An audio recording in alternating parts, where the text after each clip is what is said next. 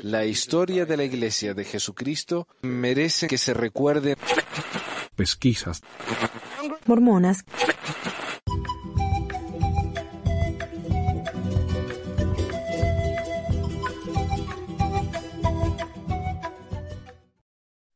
Bueno, hola a todos, bienvenidos al episodio 343 de Pesquisas Mormonas.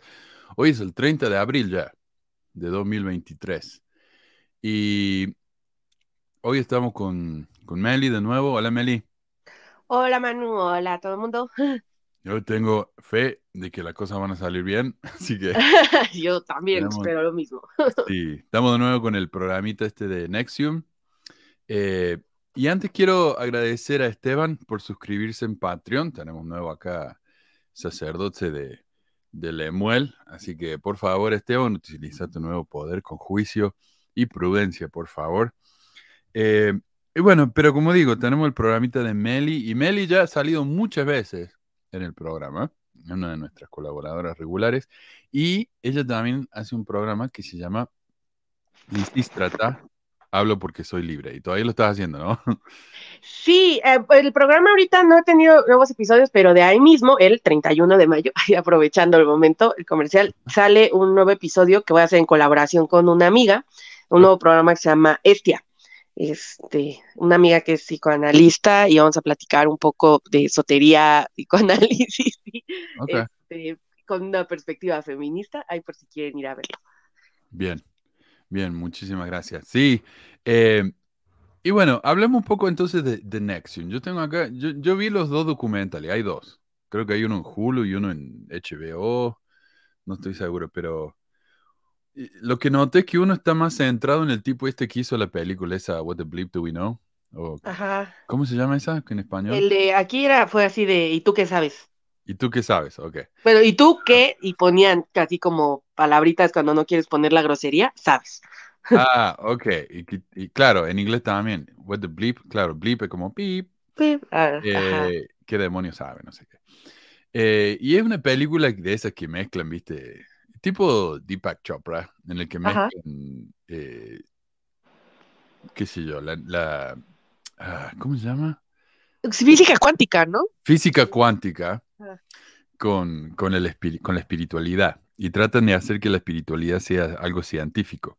Y yo me acuerdo que hay una, una parte que es la que se me grabó, que en realidad es la única que me acuerdo, en la que eh, ponen este, flores, creo que afuera de las flores escriben palabras, y en algunas escriben palabras malas, o no sé si en, eh, sí, hielo. Y, y miran ahí, viste, en las que, en los que tiene el frasco con palabras malas, las flores o el hielo, no me acuerdo bien, pero eh, se desarrolla todo feo. Y en la que tiene las palabras, eh, las palabras lindas, como tú puedes, y te amo. Las flores crecen todas bonitas, el hielo crece todo como eh, simétrico y perfecto. Y, y obviamente es todo, todo mentiras, eso no pasa, ¿no? Pero eh, ese era el tipo de cosas que hablaba ese programa. El tipo, el, y la película ese se hizo muy famosa acá, yo creo que ganó premios y todo. Y ese tipo se hizo miembro de Nexium. Sí, eh, sí, es la de HBO, el que está, yo no sé, porque fíjate que, que el documental está muy, ahora sí que está muy documentado con videos, hay muchos videos, Tanto de, de las reuniones que tenían en Nexium, no sé si, eh, como que estaba, si había cierta afición, creo, no se me hace normal, incluso dentro de las casas, ¿no? Este, cuando estaban con este tipo. Yo recuerdo haber visto ese documental de niña, a mí la parte que más se me quedó grabada era uno donde como que están jugando básquet y te dice así de la pelota, recuerdo incluso la escena, ¿no? Así como la pelota realmente puede estar en todo momento, en cualquier lugar, tratando de como ejemplificar esta, Mm, esta, esta situación de la física cuántica en donde las partículas toman actitudes diferentes cuando son vistas o cuando no son vistas. No sé si estoy diciendo las palabras correctas de partículas, pero creo que se entiende Claro. el punto.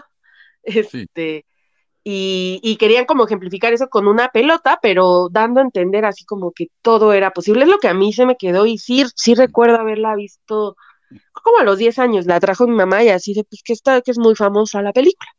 sí. Bueno, y uno de los documentales está centrado en él, me parece a mí, ¿no? Ajá, el, el- el, primero. justamente es más como que su, por lo menos la primera parte, porque va avanzando, pero por lo menos la primera parte se nota mucho que él fue como que el que lo, lo dirigió, no sé, algo ha de haber hecho. Sí, yo creo que sí. Bueno, y él, y él hace documentales, así que...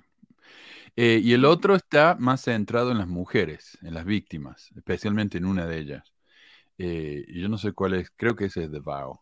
Um, El, el de Bao es el de HBO, es en donde te digo que es que está en dos partes ese documental. No sé si haya otro, yo vi el de HBO y he visto así algunos este, videos en YouTube como aparte. Este, el de, el, en la primera parte de The Vow sí está enfocada como en este, en este hombre, de tú, y tú que sabes, él y un- una amiga de él que es actriz que también am, creo, y por lo, al menos como lo quieren pintar en el, en el documental, fue ahí como que el quiebre ya grande de este hombre, o sea, fue como que cuando ya se les empezó a salir de control y empezaron, o sea, todavía tardaron unos años, por lo que entiendo, pero pero al menos sí fue como de los quiebres grandes porque eran gente muy cercana a este tipo, al Vanguard, al, al Kit, este, eran muy cercanos ellos, ella era una de sus mejores reclutadoras, esta actriz, y el Sí. otro, eh, pues como que también era muy cercano a él. Sí, sí. Bueno, primero que nada quiero darle gracias a Ana por su colaboración y todos los que están participando en los comentarios. Pero como para que la gente entienda, hablemos un poco de qué se trata, qué es Nexium, eh, cómo empezó y todo eso, ¿no? Porque cuando hablamos de sectas, no necesariamente tiene que ser una religión. Estamos hablando más como de organizaciones, ¿cómo les diría? Co- coercitivas, algo así Sí, eh, que te ponen mucha presión, como que te controlan la vida, ese tipo. Y no, no hace falta que sea una, una, eh, una iglesia. Ya hablamos, por ejemplo, acá de, del, era una de esas pirámides de una mormona que vendían calzas, ¿no? Y vendían ropa para mujeres. ah, sí, sí, Eh, este, ¿cómo se llamaba? Que eran, sí, sí recuerdo, yo estuve en ese programa. Row, Es, Lula Row, Lula Row. Eso no era una iglesia. Era una, era una compañía de venta piramidal, pero era una secta, la manera en que te controlaban la vida. Entonces esas cosas, viste, pasan, pero entonces Nexium no es una iglesia, pero contanos un poco de qué se trata, no sé si lo tenés a mano ahí la información. Claro que sí, Manu. Mira, eh, como mencionas, justamente no era una iglesia, esta era una organización que se vendía como algo para ayudarte como persona a progresar. Obviamente, nadie que termina atorado en una secta, este, ya sea religiosa o de este tipo, pues entra este, de manera consciente así, ah, sí, quiero este, unirme a una secta. ¿no? Normalmente se vendían como algo que puede ayudar.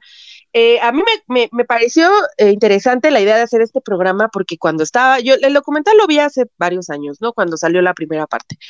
Y recuerdo que lo veía y no, no, no podía dejar de ver las eh, similitudes en muchos sentidos de, de cómo actuó eh, José Smith, ¿no? De cómo se organizó en un inicio la, la iglesia, este, y cosas que hasta la fecha a lo mejor tiene. O sea, obviamente son contextos diferentes, este, aunque los dos nacieron en Nueva York.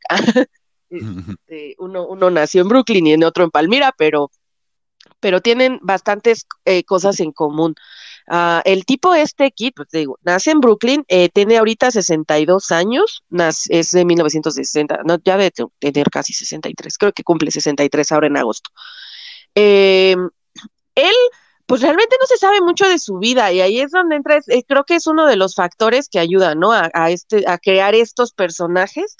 Este, Smith se vendía como un buscador de tesoros, eh, tenía mala fama por lo mismo, pero bueno, en el caso de Kit no, no sabía mucho de su vida de antes de, pues, de empezar con estas estafas, ¿no? La, la Nexium, su, esta Nexium no fue la primera, su primer intento, él estuvo involucrado en tratar de hacer otras, este, eh, estafas piramidales, pero pues no, no le habían funcionado exactamente como quería.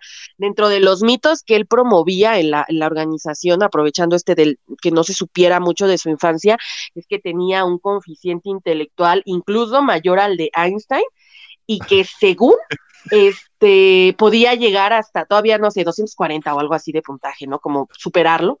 Este, pero dicen que la prueba que hizo de, de, esto, pues fue una prueba creo que casera además, o sea, que la podía hacer desde su casa o algo así. Entonces, pues ahí podríamos cuestionar los resultados, ¿no? Pero utilizaba esto de, es uno de los hombres más inteligentes del mundo. De para que... Esos quiz de, de Facebook. Probablemente, ¿no? Así de, eh, loco, ¿cómo se llama esta página que constantemente saca así de, ¿qué personaje de Winnie Pooh eres? Yo creo que ese fue uno de los, de los test que él hizo. sí. Este, eres búho, eres muy inteligente. Eh, pero sí, o sea, el tipo se la, se la creyó hasta, hasta cierto punto y la gente alrededor de incluso el, el sujeto este que mencionas que hizo el documental de, de ¿Y tú qué sabes? Este, el, una de las cosas por las que aceptó como que ir fue por eso, así como no, y por cuando invitó a, a la actriz que te digo que también es este, como que llevaron, era muy, era una reclutadora muy buena, una de sus grandes reclutadoras en Vancouver. Este, cuando la invitó, justamente fue este, no, mira, ven, vamos a conocer, este es uno de los hombres más inteligentes del mundo, o el hombre más inteligente del mundo, ¿no? Este, seguramente tiene algo muy importante que decir. Entonces Sí. era como, como se vendía él, este, toda su vida, y no fue Nexium, no fue su primer intento, de la misma forma, por ejemplo, que para José Smith, la, la iglesia mormona no fue su primer intento de estafa, ¿no? A eso se dedicaba. Claro. Buen punto, sí. Sí, de hecho acá dice que, mira, en 1990, 1990 Rainier aplica su teoría a su nuevo negocio Byline, un programa de marketing multinivel cerca de Albany que prometía lucrativas comisiones para la contratación de nuevos clientes. Rainier dijo a finales de 1993 haber vendido mil millones de dólares en bienes y servicios que empleaba a 80 personas. Afirmaba también que su valor era de 50 millones de dólares. Sí, sí, el tipo este se vendía, ¿no? Se sabía vender. A mí me sorprende, o sea, el- cuando los cuando las personas se venden de esa forma, yo creo que sí hay que deberíamos estar ya entrenadas y entrenados para saber que algo está mal con alguien que se vende así. O sea, incluso Ah. que con cualquier pedestal que se suba de esa forma a alguien es riesgoso. Este, eh, la realidad es que creo que las personas estamos, o sea, no sé si es un pedo evolutivo, yo creo que sí, sobrevivimos mejor en manada, tenemos más posibilidades de, de, de sobrevivir en manada y por lo tanto en manada tendemos a mimetizarnos con la manada y apagar tantito la, cabeza eh, para seguir normalmente al, al, líder. Y eso yo creo que es algo que lo traemos guardado. Entonces, no cuesta mucho trabajo, sobre todo en un mundo tan caótico, en una sociedad en la que no nos enseñan a pensar sobre el sentido de nuestra vida o cosas así, más allá de alguien te lo tiene que decir, de esto viene de una religión o algo así, pues estamos más susceptibles a este tipo de personajes, ¿no? Un, un Kit, un Vanguard, un José Smith, este, que venga a decir yo soy la panacea, mira, Dios me habló y te voy a decir qué es lo que tienes que hacer. Sí. Este, Ah, ahora, ¿sabes ah. qué? Lo que mencionas también de que, bueno, cuando decís Vanguard, él, él se hacía llamar Vanguardia, ¿no? El Vanguard. sí, sí, sí. Eh, y, y este, este, yo escuché que es muy típico de las sectas el que las personas se den un nombre eh, muy, ah, como, porque hay un líder carismático siempre en las sectas. Eh, ¿cómo se llama esto? Un, un nombre importante que se da, ¿no? Eh, José Smith era el profeta, vidente y revelador, este era el vanguardia, y de hecho hoy, eh, mira, yo sé que, que la iglesia me van a decir que no es una secta, porque una secta te controla mucho la vida, y la iglesia hoy ya no puede controlar tanto la vida. Mira, los misioneros, por ejemplo, ahora hablan toda la semana a la casa. Antes era una vez al año, dos veces al año. Entonces ya no te controlan tanto. Pero el hecho de que el, el, el Russell Nelson eh, constantemente hable de que lo que es él un profeta, de cómo él eh, eh, no, hay que tomar vitamina porque los cambios que él va a hacer en la iglesia nos van a, nos van a dejar agotados. O sea, y la esposa que habla de las revelaciones, él siempre habla de sus visiones, como de, sus proclamaciones como revelaciones de Dios. Él también se está poniendo en ese, en ese pedestal, ¿no? De que él es la figura ¿no? Claro, eh, yo creo que es un poco entre el tengo que justificar mi trabajo y decirles por qué es importante que yo esté aquí y un poco también eh, este, ¿no? Querer, eh, un poco sí sectario, o sea, la iglesia no es una secta porque por cuestiones de logística efectivamente ya no puede controlar la vida de sus miembros tan, o sea, de manera física, no te puedo encerrar en un cuarto, no te puedo obligar a hacer cosas, te puedo comer el cerebro, ¿no? De culpa y de tristeza y de muchas cosas y, y, de esa y manipularte para que hagas lo que quiero. En ese sentido, la iglesia es sectaria y para eso necesita la figura del profeta, sí. Sí. Aunque se puede ver en, en, en, eh, aspectos más chicos, por ejemplo, en un barrio. La iglesia nos sigue diciendo que los líderes, tenemos que confiar en los líderes, que los líderes hablan por Dios. Entonces un líder local, si quiere, tiene ya todo el, ambiente preparado para convertir su barrio en una secta. y por de hecho, yo creo que por eso la iglesia cuida tanto, ¿no? Este, mantener el control desde el centro por, por este temor a que las comunidades tomen vida propia, que lo han hecho, o sea, las disidencias que tiene la iglesia, las eh, pequeñas, pues las otras iglesias mormonas que hay, finalmente fueron eso, ¿no? Sí. Bueno, y, y, en un barrio, por ejemplo, ya tal vez no sea que el, obispo te dice exactamente cómo tenés que vivir, pero el hecho de que un, un obispo cometa abuso sexual, con, con, ya sea con niños o con mayores, pero que nadie dice nada, eso te dice, ¿no? El nivel de, de control que tiene sobre la mente de la gente. Es, ¿Sí? es tremendo. Y, y, por ejemplo, si pensamos y si queremos, y vamos, y si alguien quiere cuestionar si, si, los fundamentos de la iglesia se prestan o no para ser sectarios, pues nada más hay que voltear a ver este, a los Levarón, ¿no? Este, y a, bueno, no, no necesariamente ahorita, ahorita hacia los Levarón, sino toda la historia que hay alrededor de eso, eh, o las donde dices, la iglesia, te digo, nada más es por cuestiones de logística, pero en cuanto a estructura, en cuanto a doctrina, es, pues, está hecho para controlarte la cabeza y tu cada acción de tu vida y que cada peso va, tuyo vaya dirigido a la, a la organización, ¿no? Por eso se exalta tanto esto de la ley de consagración de alguna forma. Este va, va por ahí, digo, ya no lo pueden hacer tanto, pero sí, sí hay mucho de eso en cuanto a lo que enseñan. Sí, pero como decías vos, la, la iglesia tiene que tener cuidado, porque tenemos acá, por ejemplo, el caso de Denver Snuffer en Idaho, que es un mormón, que, se, que dijo que él habló con Jesús, con Dios, y la gente lo empezó a seguir, porque la gente está buscando eso desesperadamente, no está en la iglesia, no reciben revelación, el profeta no dice nada nuevo. Entonces alguien viene y dice eso, y lo dice con autoridad, el tipo es un abogado, o sea, no es un tipo cualquiera, muy eh, respetado en su, en, su barrio, en su ciudad. Entonces están dispuestos a seguirlo. Eh, Ahora no sé si escuchaste, acá tenemos el caso de, los eh. Yo hablé de ellos hace un par de años cuando salió el caso de que es una pareja que, mató a los, a los hijos porque decían que estaban poseídos por el diablo.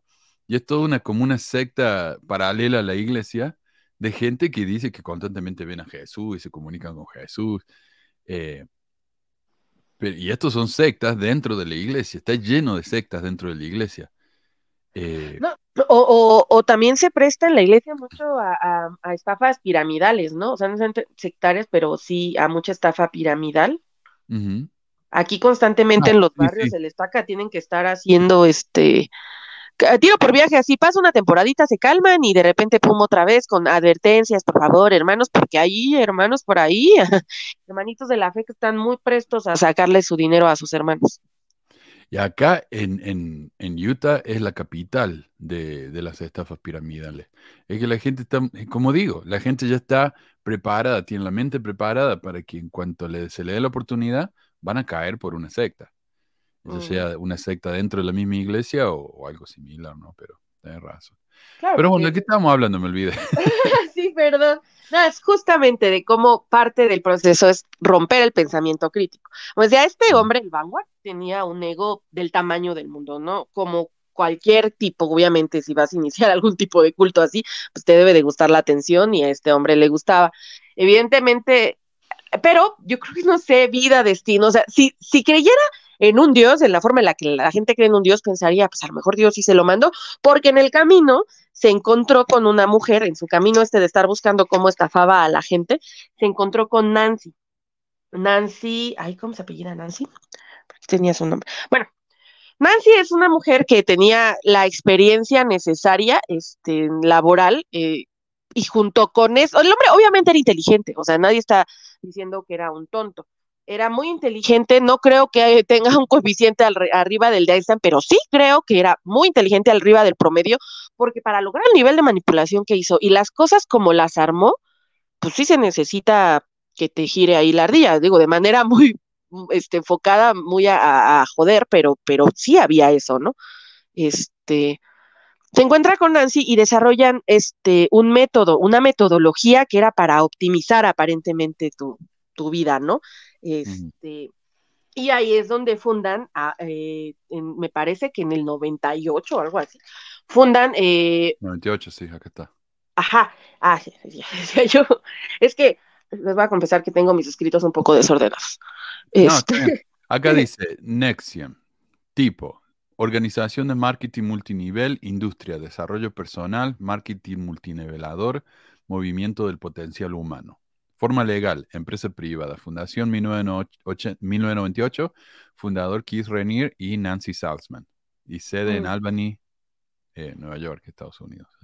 sí, exactamente. Entonces lo hace con ayuda de Nancy, desarrollan eh, ella, con los conocimientos que ella tenía, de ella vamos a hablar más adelante porque se profundiza en, en, esta serie más sobre ella, pero ahorita tomando nada más como el inicio es, ella lo ayudó a desarrollar esto y es un método que sí se demostró, y esta es la parte que a mí me parece hasta cierto punto perturbadora, porque sí servía. Le sirvió, e incluso lo ilustra en el programa, eh, algunas personas que tienen el síndrome de Tourette se acercaron a ellos y les ayudaron a controlarlo. O sea, el método que ellos utilizaban, que ellos era a través de preguntas. Este, y no sé, porque no te, no te explican exactamente cómo, pero que en algún punto, a través de las preguntas, te llevaban a un punto así como de. ¿Cuál sería la palabra? no es un trance, porque no es exactamente un trance, creo, pero algo parecido. Y de ahí como que les decían algunas cosas y pum, como que se rompía. E incluso ponen el ejemplo del tipo este de la película de, de ¿y tú qué sabes?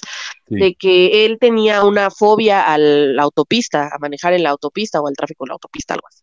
Y que pasó, le hicieron este como ejercicio, Nancy lo, lo estaba ayudando a trabajar en esto, y que fue muy interesante porque después de que hicieron estos ejercicios, cuando él ya volvió a manejar, este, estar en la autopista, no le dio el ataque de pánico que, que, este, que le daba, entonces algo había. Entonces empezaron a llevar personas que tenían esta situación del síndrome de Tourette y a través de esta metodología donde había, hacían preguntas, logran hacer algo. Otro ejemplo que ponen, por ejemplo, esta metodología, no con el síndrome de Tourette, pero también con la, uh, con la actriz esta, es que ella, creo que, no sé si tenía alergia, gripe, estornudó, tosió, algo así hizo. Y que entonces, una de las preguntas que le hicieron fue así como, ¿qué ganas tú estando enferma o con esta situación, ¿no? Así como que enferma. Entonces ella se dio cuenta que atraía la atención a través de esto. Y de esa forma, pum, así como, creo que era una alergia o algo así. Este, entonces era, eh, y lo mismo ocurría un poco con los chicos del, síndrome de Tourette, me imagino, que, que, iba para allá. Te digo, no profundizan, pero sí lo lograron. O sea, yo, yo le, yo diría así como, pues está interesante como caso de estudio, a lo mejor ahí, ¿qué pasa? Este, ¿Qué, pasa con esta metodología o qué pasa con el cerebro de las personas que incluso teniendo estas situaciones, este, el método funcionó? O sea, es, es eh, eh, lo vendían como una, creo que este, metodología optimizadora y ellos mismos como una forma de ayudar a la gente, pero, pero ¿qué pasaba ahí? No lo sé. De la misma forma, yo creo que los miembros ahorita te dicen, sí, el Evangelio ayuda a mi vida. Pues habrá quien le ayude, pero la metodología que se usa, y ahí viene, porque eh, eh, después hubo una chica que dijo, o sea, sí me ayudó hasta cierto punto, pero le generó otros problemas emocionales, porque eh, tendían lo que hacía este tipo y me parecía tremendamente, no puedo usar la palabra maquiavélico, este, pero lo que les manejaba mucho era como tú eres responsable de tu vida, o sea, tú, tú decides, quieres ser víctima y esto lo, lo manejaba muy, muy cañón, ¿no? Como si tú quieres ser víctima, entonces eres víctima y más adelante a través de esto, o sea, eso le ayudaba a la gente en un inicio como decir, sí, voy a ser responsable de mi vida, ¿no? Y va, pero en algún punto avanzando en su organización, lo que terminaba por ocurrir era eh, tener individuos que les podían hacer prácticamente cualquier cosa y no se iban a dar cuenta que estaban siendo víctimas, porque obviamente uno escoge ser víctima según este hombre. Eh, sí. sí, acá dice Max, eso se parece a la auditación, auditación en cienciología. Sí, ambas iglesias o ambas organizaciones tenían una tecnología propia la, cienciología tiene una adaptación que supuestamente te lleva en regresión a recordar tu, no, solamente tu infancia, sino cuando estabas dentro del vientre de tu madre. y tu nacimiento. Y eso es un trauma, nacer es un trauma. Entonces ellos te ayudaban a superar ese trauma. Me parece que lo, de Nexium tenían algo similar. Sí, este, era una metodología que igual basaban así en, preguntas, la desarrollaron, según decían, ¿no? Que era como casi casi hackear tu cerebro o algo así. bueno, ¿cómo se llama esto cuando, cuando te dan una medicina que no funciona, pero vos pensás que funciona? ¿Placebo? Placebo, sí. Puede ser que tenga que ver con el efecto placebo, pero están hablando de que cómo utilizaron, ¿no? En, en, estudios utilizaron la técnica de Nexium en otras personas con Tourette y no funcionó. Entonces, tal vez tiene que ser una persona que es particularmente susceptible a eso. Es ah, probable. Como, decís vos, la sugestión, ¿no? A mí me parece interesante para que el campo de las neurociencias, a, lo mejor pues, se sean hacer tomografías a lo loco y ver, ¿no? ¿Qué pasa allá adentro? Este, ¿Por qué en unos sí y otros no? Pero, pues mientras sí, esta gente utilizó eso para estafar. Ahora, el tipo, tiene, tenía un ego desmedido, incluso en el documental empieza un poco, hay un video, está él hablando sobre los héroes, sobre que los héroes, yo no sé, y ahí es donde estaba tratando de venderse como un héroe, este, o de decirle a la gente, no sé. Y me llama la atención porque en la iglesia también, al menos yo, o sea, esto es algo personal porque no sé si aplique con todas, les llegue igual, pero cuando yo me decidí regresar a la iglesia y ser buena mormona y este pedo, tenía, tenía como 18 años, y interesantemente empecé a ver otra vez mucho películas de Disney otra vez, y el concepto como de héroes y este rollo que te hablan en adultos solteros recién entrando, este, al menos aquí, y en, saliendo de, entre la salida de mujeres jóvenes y la entrada de adultos solteras, había mucho del el cuento romántico, este, y entonces la, la, la temática de héroes otra, entró mucho en, en, mi mente, ¿no? Y me, me, por eso me llamó mucho la atención que el tipo hablara de esto, como hablando de las cualidades y profundidad que debía de tener un héroe. No sé si él a sí mismo se concebía así, mm. pero no me resultaría extraño. O sea, si Smith se creía que Dios le había hablado, porque creo que en algún punto se lo creen o se creen, o a lo mejor piensan, ¿no? O, en el caso de Smith, por ejemplo, como allí hice todo ese desmadre y Dios no ha venido a pararme el carro, seguramente está de acuerdo con lo que estoy haciendo, mira, hasta me está ayudando.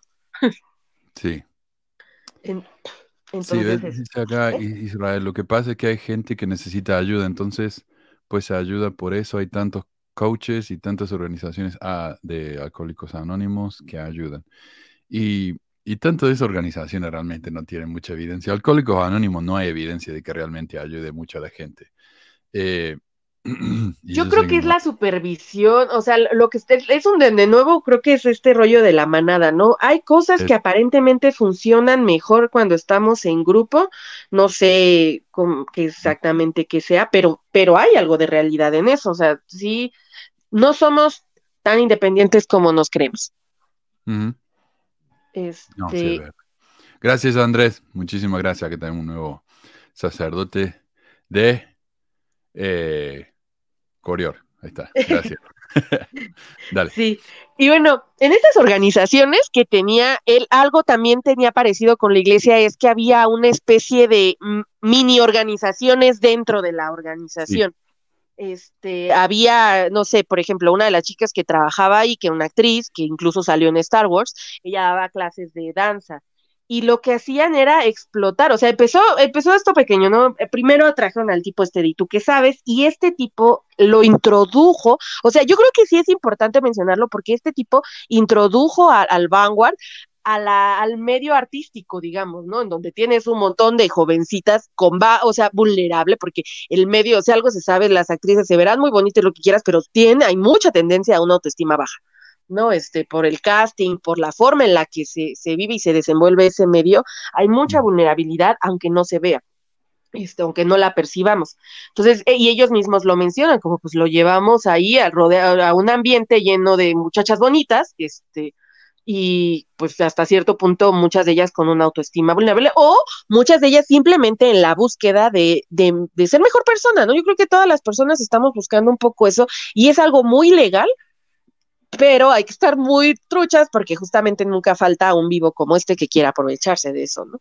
este, entonces empiezan, a traer algunos actrices y los empieza a explotar, o sea, esta parte está, está impresionante porque pues si primero se acercan, ¿no? Que van a ser mejores, crean un ambiente como de familia, este, así de, mira, aquí todos somos amigos, hacían incluso como tipos campamentos, así, donde se iban y este, había clases, pero eh, lo que no mencionan, por ejemplo, es que este tipo los explotaba, o sea, no les pagaba por, por estos cursos y clases que daban para atraer a la gente. Ah, mira, ahí está, justamente ella. Este, no había un pago y además las tenía trabajando casi 24 horas, ¿no? O sea, los traía en chinga. Eh, yo creo que un poco para que no pensaran. Y ahí es donde esta chica sale, por ejemplo, y pues se da cuenta que está, tiene saturada su vida, no está durmiendo casi, ni está comiendo bien, este, y está todo el tiempo saturada de trabajo y no le estaban pagando nada justamente con el pretexto esto de los niveles, porque lo que había ahí, esto que se inventaron fueron las banditas de, de niveles en su organización y había este, que eran algo, lo, interesante es que cuando los escuchas hablar, la mayoría te dice, cuando lo vi por primera vez o cuando escuché de esto por primera vez, fue como se me hizo raro o se me hizo extraño o se me hizo estúpido, o sea, son las primeras reacciones, pero le siguieron dando oportunidad y en algún momento eso cambió y es algo muy parecido a lo que pasa en la iglesia. Este, hay muchas cosas que, que bueno, cuando uno crece ahí como niña, a lo mejor, yo, en mi caso, por ejemplo, te acostumbras a oírlo. Yo después dejé la iglesia y cuando volví a escucharlo, o sea, había cosas que sí me eran así como que, ay, como muy extremo o incómodo, no sé. Sí. Y para hacer una nota aparte de eso, ¿no? De, de cómo te cobran, eh, no, eh, ellos no son los únicos. Nexio no son los únicos, los cienciólogos no son los únicos. Sabemos que los cienciólogos te cobran muchísimo, ¿no? Para pasar niveles y tomar clases y, te cobran tanto, es tan carísimo el, programa que claro, para poder pagarlo te hacen trabajar gratis y eso supuestamente lo cubre.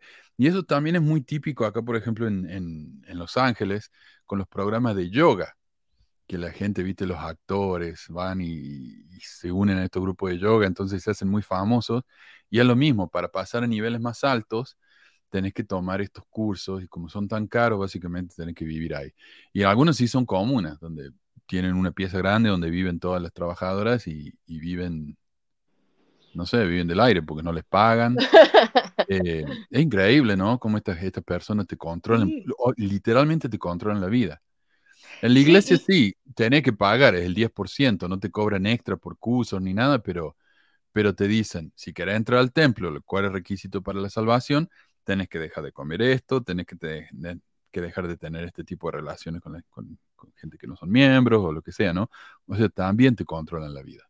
Tienes que pensar de cierta forma, no vayas ahí. Sí, sí, sí. O sea, no te, no te, no, no más porque no pueden estar parados en la puerta de tu casa porque no les da la infraestructura, pero yo creo que si pudieran, este, lo harían.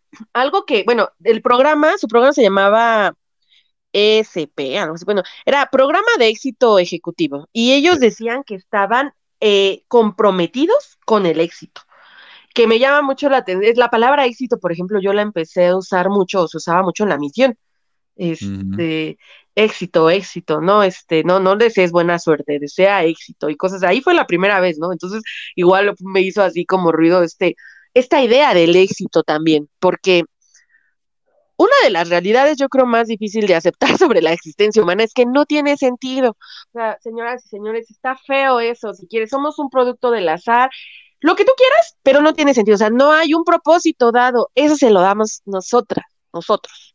O sea, uno lo piensa, uno decide qué sentido quiere que tenga tu vida. Algunos lo, lo hacen a través de la religión, algunos a través de causas humanitarias. O sea, está bien y es válido. Yo creo que es parte de lo bonito de la vida este, la vida justamente puede ser hermosa porque no tiene sentido y entonces tú se lo puedes dar.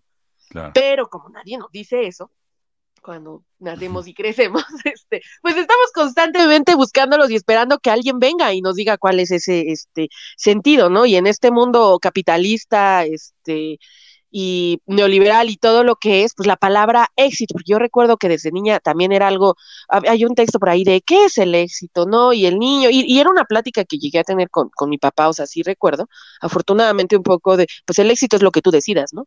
Este, que, que es y lo que quieres que sea, pero no nos lo venden así, o sea, nos enseñan muchas veces, en, sobre todo en organizaciones como esta, que, que algo estás haciendo mal, ¿no? O sea, hay una constante de tú estás mal y entonces necesitas que alguien te venga a ayudar a que las cosas salgan bien en tu vida.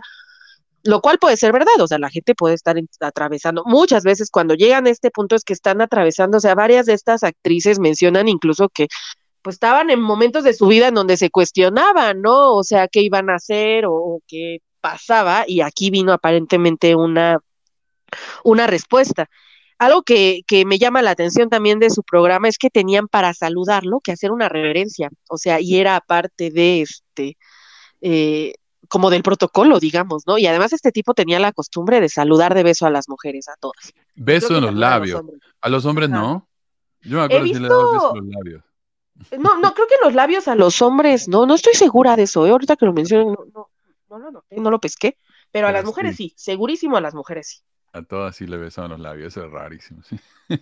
Sí, ¿no? Y además, y una de ellas dice, yo lo vi la primera vez y, y fue así como, Ugh", su primera Sí, reacción, ¿no? sí. Y, este, y pues sí, yo también lo ves y dices, o sea, ¿cómo? Pero estaba cabrón la manipulación, yo creo. Otra cosa, no sé si lo vas a mencionar, pero otra cosa que hacían es, y hablan acá de acusarse entre ellos, eh, lo que hacían es que sí se controlaban entre ellas y todos los días tenían que, que mandar mensajes de texto o llamar, no me acuerdo, a la supervisora para, para eh, reportar lo que habían hecho. Y Ah, para ah, bueno, más- es, esto ya es el, eh, más adelante, es que como Ok. por lo- te digo que hay, bueno, o sea, no más adelante, sino más bien el, en una organización diferente, como te digo que había varias organizaciones, así como la iglesia, eso lo había mencionado en el programa pasado, ¿no? Tenemos a mujeres, hombres, mujeres jóvenes, hombres jóvenes, sociedad de socorro, y cada organización tiene sus actividades y así. Aquí había como clases, digamos, o organizaciones también, por así llamarlo, donde había diferentes propósitos, todo depende de qué quieras lograr tú, pero lo que sí sacan más adelante, una vez que se integra esta actriz, la chica de Smallville, Allison, se llama creo la actriz. Ah, sí, sí. este, ella, ella, ella fue un ingrediente muy importante, o sea, muy cercana a él, y él la manipuló a ella para empezar este programa que llamaban Dos, este, que era, ¿qué? Dominador, no sé qué, sumiso, este, en donde hacían, era como, eh, eh, este, habías de cuenta que ella era la que dirigía todo, según, que era una organización para que las mujeres mejoraran el mundo. Y de eso quiero, voy a ahondar más adelante en otro, en otro programa, porque hay, hay- ahí sí hay para que veas videos de las cosas que él les enseñaba a ellas y a ellos, eh, la- las diferencias, está muy cabrón ahí, pero ese me da- es para otro programa, porque es mucho pero así en, en resumen era, ella dos llevaba esta, dirigía, digamos que esto, él la manipuló ella para hacer creer que ella estaba dirigiendo. Y entonces era que tenía que haber una dominante y una sumisa. Entonces ella escogió a otras. Normalmente eran mujeres que a él le gustaban, ¿no? O sea, tenía un estilito, mujeres delgadas, de cabello este, oscuro, guapas, jóvenes. Este, y eh, esta lo que le empieza a controlar muy cabrón, se vuelve su gurú personal, según y le empieza a controlar a través del alimento. Este, y se dan cuenta Mm. las, las personas alrededor. De hecho, la chica esta de Star Wars menciona en el mismo documental cómo se dio cuenta, ¿no? De Alice le, les controlaba, las, las controlaba a través de la alimentación. Le gustaban Sí. muy delgadas, a este hombre aparentemente, y entonces pues las Eran piel y huesos, sí. Eran Sí, sí, sí. Sí. Este, y está demostrado, ¿no? Que una de las formas de, de controlar a la gente, eh, de, de entrar, digamos que romperla, sí que tiene que ver con controlar la alimentación, o sea, sí Ujú. tiene, sí hay, hay una relación ahí fuerte, este, en este sentido de, de, de control, que entra por ahí, ¿no? Entonces la- las mataba de hambre un poquito para tenerlas controladas, crea esta, esto, una organización extra, porque no es dentro de Nexium así como tal, o sea, Nexium manejaba muchas cosas, este, por eso hubo tanta gente involucrada, no todas las personas involucradas estaban involucradas en la secta, en la parte de dos, que era donde tenía a las mujeres eh, esclavizadas de alguna forma. Eh, bueno, no de alguna forma, literalmente decían que era la, la esclava, ¿no? La dominante y así, y ahí era donde tenían que reportarse con la, con la que era su dominante.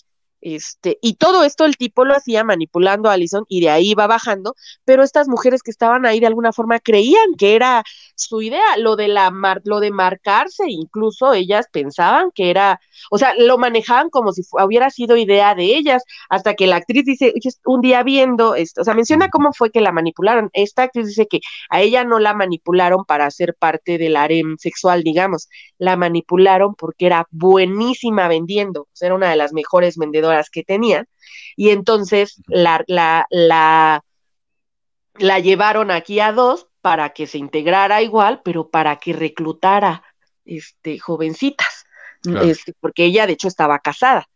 Este, y ahí está, está interesante, ¿no? Lo que ocurrió con el marido. El marido también estaba dentro de la, de la organización y nunca se dio cuenta de nada. Ah, bueno, cuando ella ya la, la marcan, porque además la marcan muy cerca de, o sea, la marca era muy cerca de la entrepierna, ¿no? Este. Ah, vamos a hablar de la marca, pero eso es muy, muy interesante también de que él tenía a sus, a sus mujeres que reclutaban a otras mujeres y sabemos ahora que José Smith hacía lo mismo. Él tenía esposas mayores, tenía esposas mayores y dice, bueno, ¿por qué se casaría con mujeres mayores entonces? Bueno, muchas de esas mujeres mayores lo que hacían era reclutar a otras mujeres para él, a mujeres jovencitas.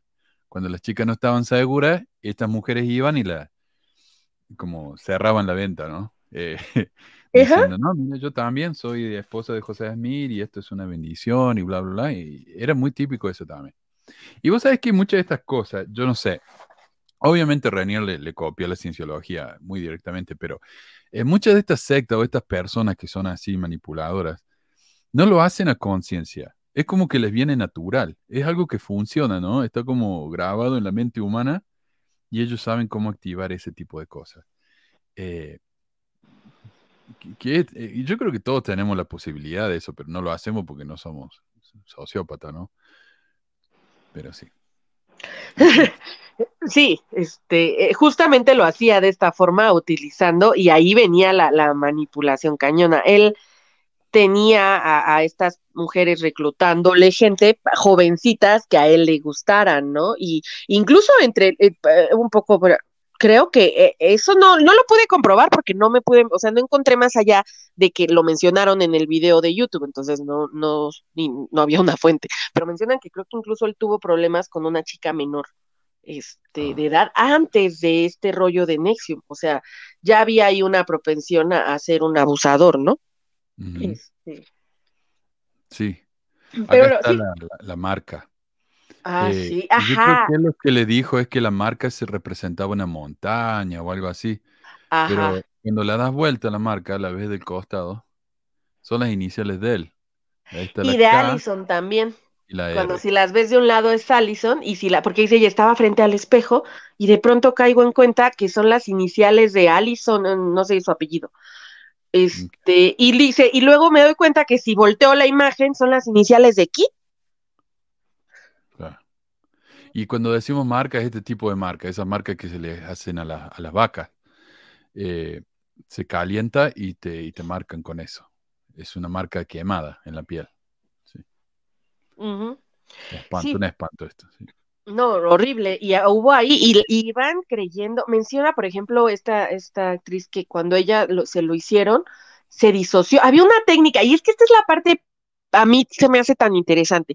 Tienen esto de las bandas, ¿no? Este, o sea, los, es como un multimedia, vamos a tienen las organizaciones y hay clases, y tienen personas dando clases y si quieren se pueden integrar otros a trabajar ahí mismo, pero no les pagaban hasta cierto nivel, ya más, había, era un caminito de bandas, no te dan la explicación de todas las bandas, pero cada color de banda significa algo, como cierto estatus. Este, y en cierto nivel de estatus ya les empezaban a pagar, pero mientras tenían que hacerle un montón de trabajo gratis a la organización, ¿no? Este, y con estas bandas era un poco como la gente, ahí ellos mismos mencionan, dice, a mí al principio se me hizo ridículo, pero en algún punto se volvió súper importante porque esas bandas representaban todo el trabajo que le habían invertido a la organización. Este, y, y, y sentir, ¿no? Que estaban haciendo algo, creciendo en algo este, poniendo algo. Le gustaba mucho hablar de la palabra ética, hablaban mucho de la ética como una forma es otra cosa que le copiaron a los cienciólogos también, lo de la ética. Ah, ok, también, eh, también este, manejan ese concepto. Un exceso. Bueno, en la iglesia también. O sea. Sí, es que con otra palabra. Es lo mismo, sí.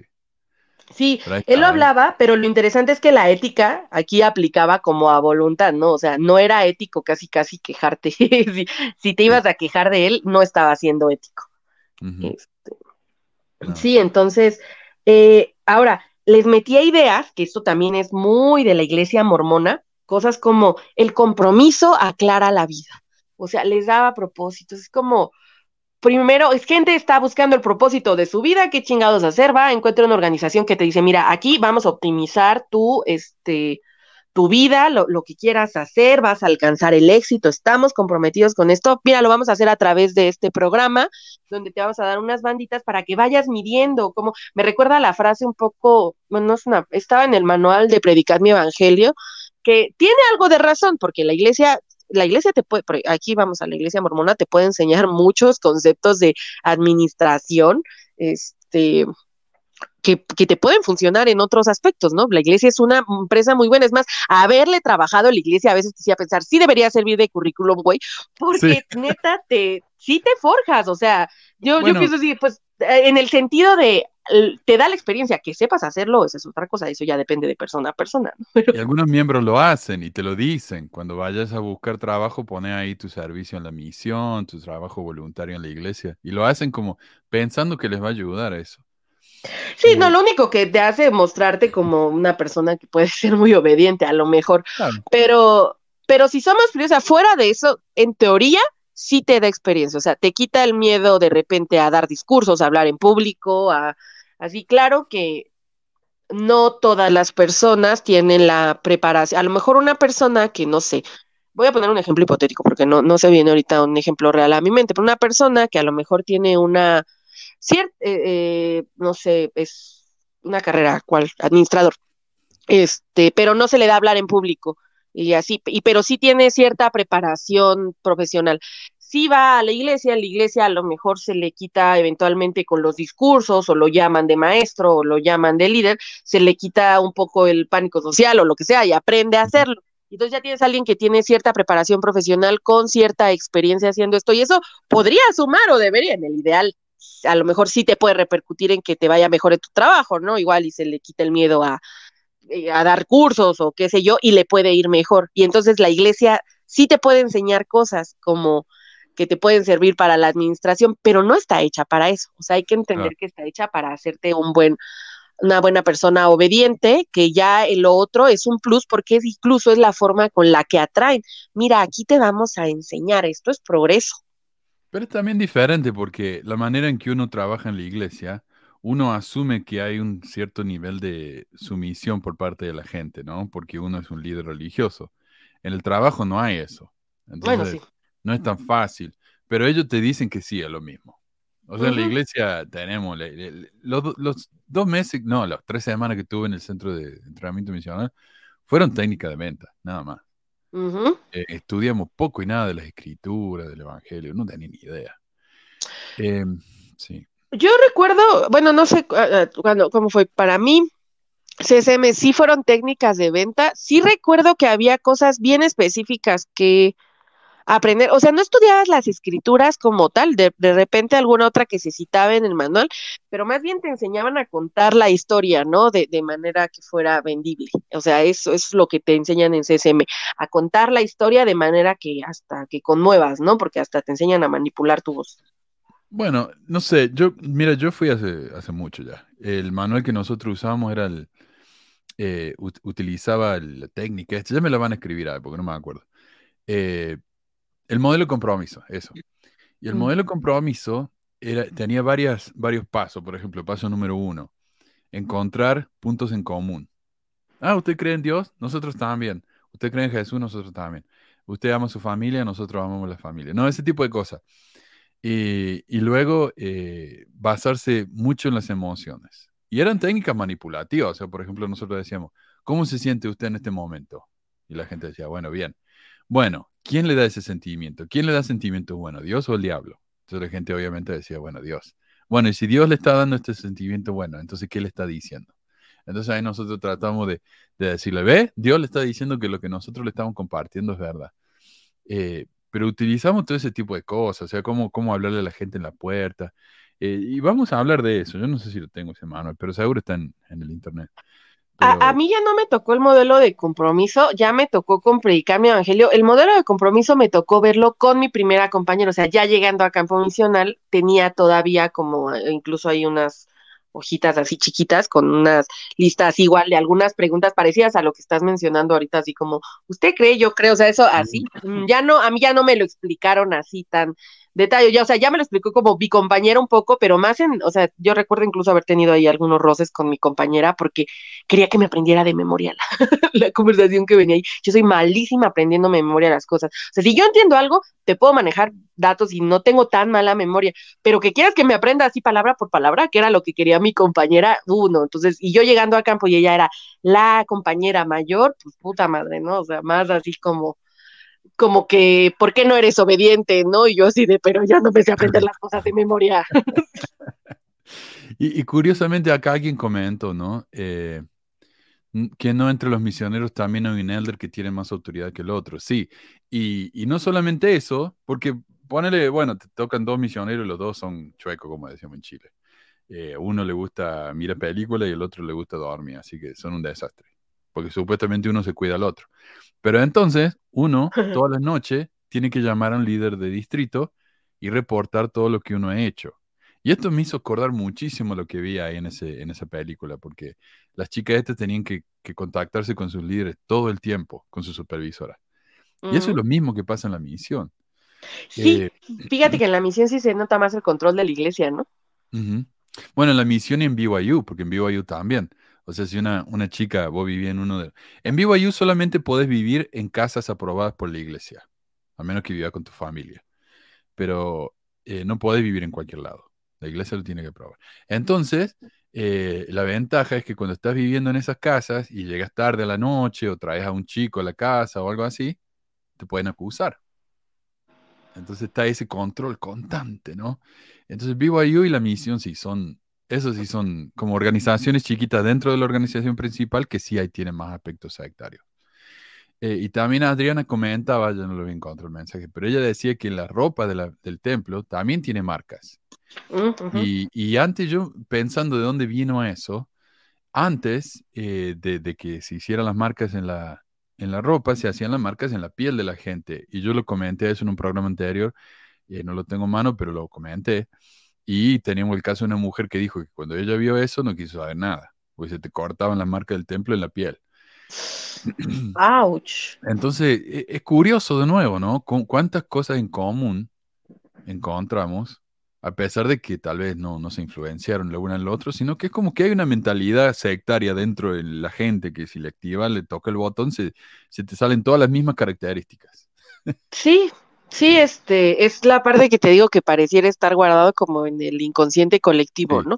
Esta cierta propensión a seguir a la manada y por lo tanto eh, entran ciertas cosas que parecieran, están escritos en un manual que todos lo tenemos ahí, pero no todos lo hemos leído, está como guardado en nuestro, nuestra cabeza colectiva. Sí. Este, pero bueno, algo que, que usaban también aquí con ellos y que también me recordó un poco la iglesia, un concepto que hablan como un poco de amor rudo. O sea, eran en su, es, es un poco este de, te estoy diciendo esto que a lo mejor no te gusta, pero te lo estoy diciendo por tu bien. Mm. Este, y, y así iban como a- acostumbrando, ¿no? A la gente a que, o sea, no, no se está tratando de manipular, esto te lo estoy diciendo por tu bien. Y, y, y mencionan un poco, ¿no? Usan esta palabra de amor rudo. Este, Mm, Tough love. Ajá. Ajá. Entonces, entonces, este, de esa forma los iban y hacían técnicas, bueno, lo que iba a mencionar justo de la, de la chica esta que cuando marcaron que se diso- disoció, pero esto lo hizo utilizando una técnica que ellos mismos les enseñaban. O sea, cuando, eh, por ejemplo, cuando llegaban al límite, la, la chica, la, la actriz que estuvo en Star Wars, que menciona que cuando ella ya se sintió al límite, esta Nancy la puso a hacer un ejercicio que era algo así como aco- acostarse en el piso y hacer unas respiraciones que iban así como de pensar lo más, así como que piensen lo más horrible, lo, que te pueda alterar más en tus pensamientos y pum, eh, así eh, haciendo algunos ejercicios de respiración y de repente en chinga como no, ahora pasa a lo más placentero. Y así como estos ejercicios en donde enseñaban a la mente a ir a estos puntos que eventualmente lo lo hacían, esta chica dice que cuando le están marcando, dice, yo me disocié, o sea, hizo algo parecido a lo que hacían en el ejercicio, o sea, estos ejercicios que según les ponían a hacer para tener mayor control sobre ellas o algo así, o esa era la, la ilusión con la que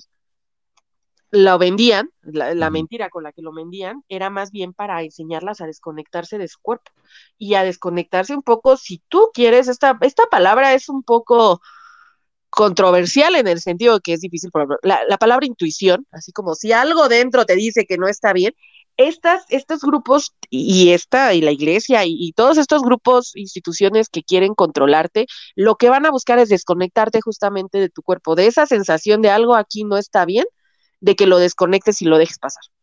O sea, muchas, muchas de su, de su, de sus modelos, todo su modelo va y todo lo que ellos hacían estaba enfocada un poco a desconectar en algún punto del cuerpo, pero no llegaron con ese discurso. Fascinante eso, ¿no? Como, eh, o sea, el saber lo que la mente puede, es capaz de hacer y el poder manipular eso en otros, es increíble. Sí. Ajá, les decían que el soportar el dolor, pues era la, la valentía, ¿no? Este, y que pues la, la, las usaban mucho como eres valiente, ¿no? O sea, tienes que poder, esto es, este, tú no eres una víctima, no, no te quieras aquí hacer la víctima, tú estás haciendo esto porque quieres, porque eres una persona valiente, valiente es soportar el dolor, este, y, y, y un poco tantito, a lo mejor si quieres no quejarte, ¿no? Este, no, no te quejes de nada, y esto de las marcas, la parte, según te digo, que lo manejaron o ellas decían que era idea de ellas, pero era este tipo por detrás y él se lavaba las manos bien fácil como decir, yo les di permiso de hacer esta organización, pero ellas están haciendo lo que ellas quieren, ¿no? Un poco, este, así como cuando José Smith creó la Sociedad de Socorro, nomás que él se le salió de control un poco. y la, la tuvo que, que, retomar, ¿no? Y incluso ah. la, la, la, la disolvieron por un tiempo, porque estas mujeres están descontroladas, están hablando de Sí. Eh, es el sí. problema, ¿no? De darle poder a las mujeres. Vos pensás que van a ser bien sumisa y tranquila y no, al final te van a armar la revolución. Sí. Eso es muy probable, este, y por eso no les gusta. Y este tipo lo hizo. Ahora está esto, es, están mujeres, les dieron poder, pero eran mujeres que él estaba manipulando atrás.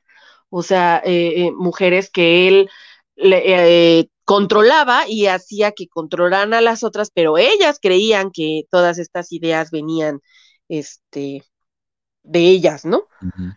Este y es más fácil hacer que alguien haga algo si piensan que es su idea. Claro. Ya, mira lo que se te ocurrió cuando uno, uno le está poniendo eso en la cabeza, sí. Sí, sí. Sí, claro, y esto de... Y dice Adriana, en la iglesia por sacrificio se dan bendiciones. Exacto. No Exacto lo que te decía, también se vende esta idea de soporta el dolor. Hay, um, no hay una cultura tanto del sufrimiento, tanto, pero sí hay lo suficiente sí. para de, si algo te duele, si pierdes algo por, por causa de la iglesia, no lo estás perdiendo realmente, no está mal, ese dolor es bueno. Este, la organización está por delante de todo, ¿no? O sea, de, de la misma forma es todo el, el el dolor, todo esto que estamos haciendo, no importa, es para, para un bien mayor, un poco, ¿no? Uh -huh. Para la exaltación, en el caso de los mormones, o el éxito aquí, no sé. Este, pero, pero sí, este, utilizaba estas técnicas de, de disos, para, para enseñar, para ayudarlas a, a disociarse de, de, su cuerpo y, y mientras las, las marcaba. Pero lo interesante, y aquí viene, para poder hacer eso, cuando ya entran, ahí, ahí voy a dejar esto del culto 2, porque voy a profundizar más después de esto, pero algo que él hacía para, para marcarlas cuando las iba seleccionando es que les pedía algo que llamaban colateral, una, una garantía. Este, y lo que hacían era pedirles que contaran de su vida lo, a lo que más les avergonzara o lo que más les me parece que esto también habían mencionado que lo hacían en la cienciología, ¿no? Este, uh -huh. pero esto lo utilizaban a manera de si tú te vas, esto, o sea, se publica, ¿no? O sea, como una forma de, de, atarlas y le decían, porque eh, una de ellas menciona, que te dicen, dime así como lo peor que hayas hecho y si no, este, y si no tienes algo así que te cause vergüenza, mucha vergüenza o algo así, invéntalo. Este, les decían. Claro, era, era, chantaje. Yo ahora estoy viendo un, un programa que se llama You. ah, you sí, en Netflix. Y él dice, eh, tiene un tipo en el, en el sótano y le dice, mira, yo te voy a dejar ir, pero para asegurarme de que no me, no me, no me denuncia la policía por tenerte acá en el sótano, tenés que contarme algo que hiciste, que es muy malo. Entonces, si vos me, me vas a acusar, yo te voy a acusar a vos. Es como eh, destrucción mutua asegurada, algo así. La destrucción mutua asegurada. Entonces, es lo que hacían ellos. Eh, le decían a la persona que le contara todas las cosas más sucias y negativas y, y vergonzosas que pudieran y las tenían grabadas. Entonces, cuando si se iban, sacaban eso un trapito, ¿no? Al, sol y, le arruinaban la vida. Y sí, de hecho tenían que inventar porque era constante, era constante, tenían que toda la semana tenían que decir algo nuevo. Y uno no tiene tantas cosas negativas en su pasado, a menos que sea Keith Rainier, ¿no? Entonces, tiene que inventar. Sí, perdón. Sí, no, es que decir, esta chica incluso habla de cómo tuvo que inventar de su esposo cosas. O sea, dice así como, y después, obviamente que tenía miedo que su esposo viera eso después, ¿no? Este, pero dice, tuve que, que inventar un montón de cosas sobre mi esposo y mi vida que ni eran ciertas, ¿no? O sea, para estar, este, cuando ella se cae en cuenta de lo que, de la marca, de cómo la habían llevado para reclutar así y querer salir, pues ahí es donde empiezan los problemas. Los problemas no fue la primera, o sea, ahí aquí aplicando un poco, ¿no? O sea, cuando salían, la, la organización buscaba destruirlos, este, o causarles problema, de tal manera que no hablaran de cómo, o sea, algo que ocurrió con este tipo e, es que se involucró con personas mm, de mucho poder, o sea, no solo con, lo hizo un poco a través de esto de que hubiera gente famosa alrededor de él. Esto ayudó y, también ayudó a traer gente con dinero, a lo mejor no famosos, gente no es conocida, pero gente que sí tiene mucho dinero, tanto en, en, este, en Estados Unidos como aquí en México. O sea, aquí en México está, estuvo cerca de la política con hijos de un montón de, de varios expresidentes, ¿no? De Fox, de este, hasta de la Madrid, de Salinas de Gortari. Hace poco, de hecho, acabo de ver, este, haciendo la investigación, que según dice este hombre, está diciendo en la cárcel que cree que lo quieren matar, que lo quiere matar un, un este, el dueño de los medios de comunicación de aquí de México, de unos medios de comunicación de aquí de Monterrey, que conoce que porque su hija estuvo involucrada con esto, ¿no? Entonces él estuvo, estuvo metido con gente de mucho poder, pues que hasta el Dalai Lama lo, lo conoció, ¿no? Y con gente millonaria este, estaba, y lo apoyaban y lo respaldaron. Incluso una de ellas estaba hasta con la realeza, creo. Este, casi casi tuvieron que ir a rescatar. Y lo peor es que hay gente que todavía eh, le cree. O sea, este, todavía lo, lo siguen siguiendo. Ah, algo que también hacía él, o sea, en estas estafas y que utilizaba, y esto también me hizo pensar un poco la iglesia, porque es como, la verdad no tiene precio, o sea, este concepto de yo te voy a llevar a la verdad, o hay una verdad, o hay algo que llevar y entonces tienes que dar tu vida, dejar aquí todo lo que tienes, es un poco como la iglesia. O sea, yo recuerdo en mi época activa, sí te consume, o sea, muy activa, donde de verdad quieres hacerlo, la iglesia sí te consume, o sea, yo sí recuerdo haber tenido como tres, cuatro llamamientos al mismo tiempo que me gustaba, porque me gustaba, era con los adultos solteros, organizar actividades, y luego me gustaba los domingos darle clase aquí a las hermanas, y luego estar también con las mujeres jóvenes, este, así, era, era como esta parte mía de sí me gusta, pero lo pienso y digo, no más, era todo lo, casi todo lo que hacía, ¿no? A lo que le dedicaba todo mi tiempo libre era la iglesia. Este, y ni siquiera a veces libre, a veces era tiempo no libre, era sacrificar otras actividades para la iglesia, porque al final la verdad, estamos en la verdad, la única iglesia verdadera, ¿no? Sí, sí. Hablando de la gente rica, por lo que yo entiendo, también tenía mucha, mucho contacto, influencia con algunos hijos de presidente en México, porque tuvieron mucha presencia en México también. Eh, sí, en Monterrey. De hecho, aquí lo, lo agarraron, creo. Oh, ok. Wow. y cuando huyó, o sea, cuando las cosas se pusieron mal allá, se vino para acá, para México. Qué locura. Acá la, la mujer está eh, Claire Bronfen, que es miembro de la, de la familia Seagram. También ella le, ah, dio muchísimo dinero. Y por si no saben, la Seagrams es una empresa, como dije la, la, semana pasada, de alcohol, ¿no? Hacen, mira, vodka, gin, eh, los wine coolers, esto. O sea, es una empresa enorme mira, fundada en 1857, o sea, tiene mucha influencia y un dineral, ¿no? Y esta mujer se metió y gracias a ella eh, pudieron pagar muchas de las cosas que tenían. Así que, eh, mira, ella también fue sentenciada. Buenísimo. Sí, hubo, hubo gente que, que sí les levantaron cargos, o sea, no solo él, este, como la actriz también. Esa creo que lo sentenciaron a 120 años. Este, que bueno, pero también hubo otras, porque hubo facilitadores, pero a mí me, eso, eso para que veas, sí me sorprende, ¿no? O sea, ¿a qué grado? No es raro, o sea, no es raro, no es el primer caso. Aquí, por ejemplo, en México tenemos un caso de Gloria Trevi y Sergio Andrade. Este, Gloria Trevi es una cantante este, aquí que en los años noventas era, pues, pues exitosa, ¿no? Y tenían un clan, lo llamaban el clan Trevi Andrade, Andrade, por donde básicamente abusaban de jovencitas con la promesa de que de hacerlas famosas, las terminan jalando y estuvo horrible, ¿no? Pero horrible, así de verdad, pero el asunto, por ejemplo, con Gloria Trevi es que ella empezó como una jovencita abusada, o sea, para cuando Andrade dio con ella y empezó a abusar de ella, ella era una jovencita. pasó de ser una jovencita abusada a convertirse en cómplice de, del abusador, ¿no? Ayudarle a conseguir, a, de proveedora, pues, de, otras jovencitas para abusar, y ella misma una abusadora. No tenía ni idea. Mira, yo seguía a Gloria Trevi cuando era chico. Yo también, uno de mis, de mis performances favoritos era pelo suelto. sí, sí, sí, se vestía como Madonna, no sé.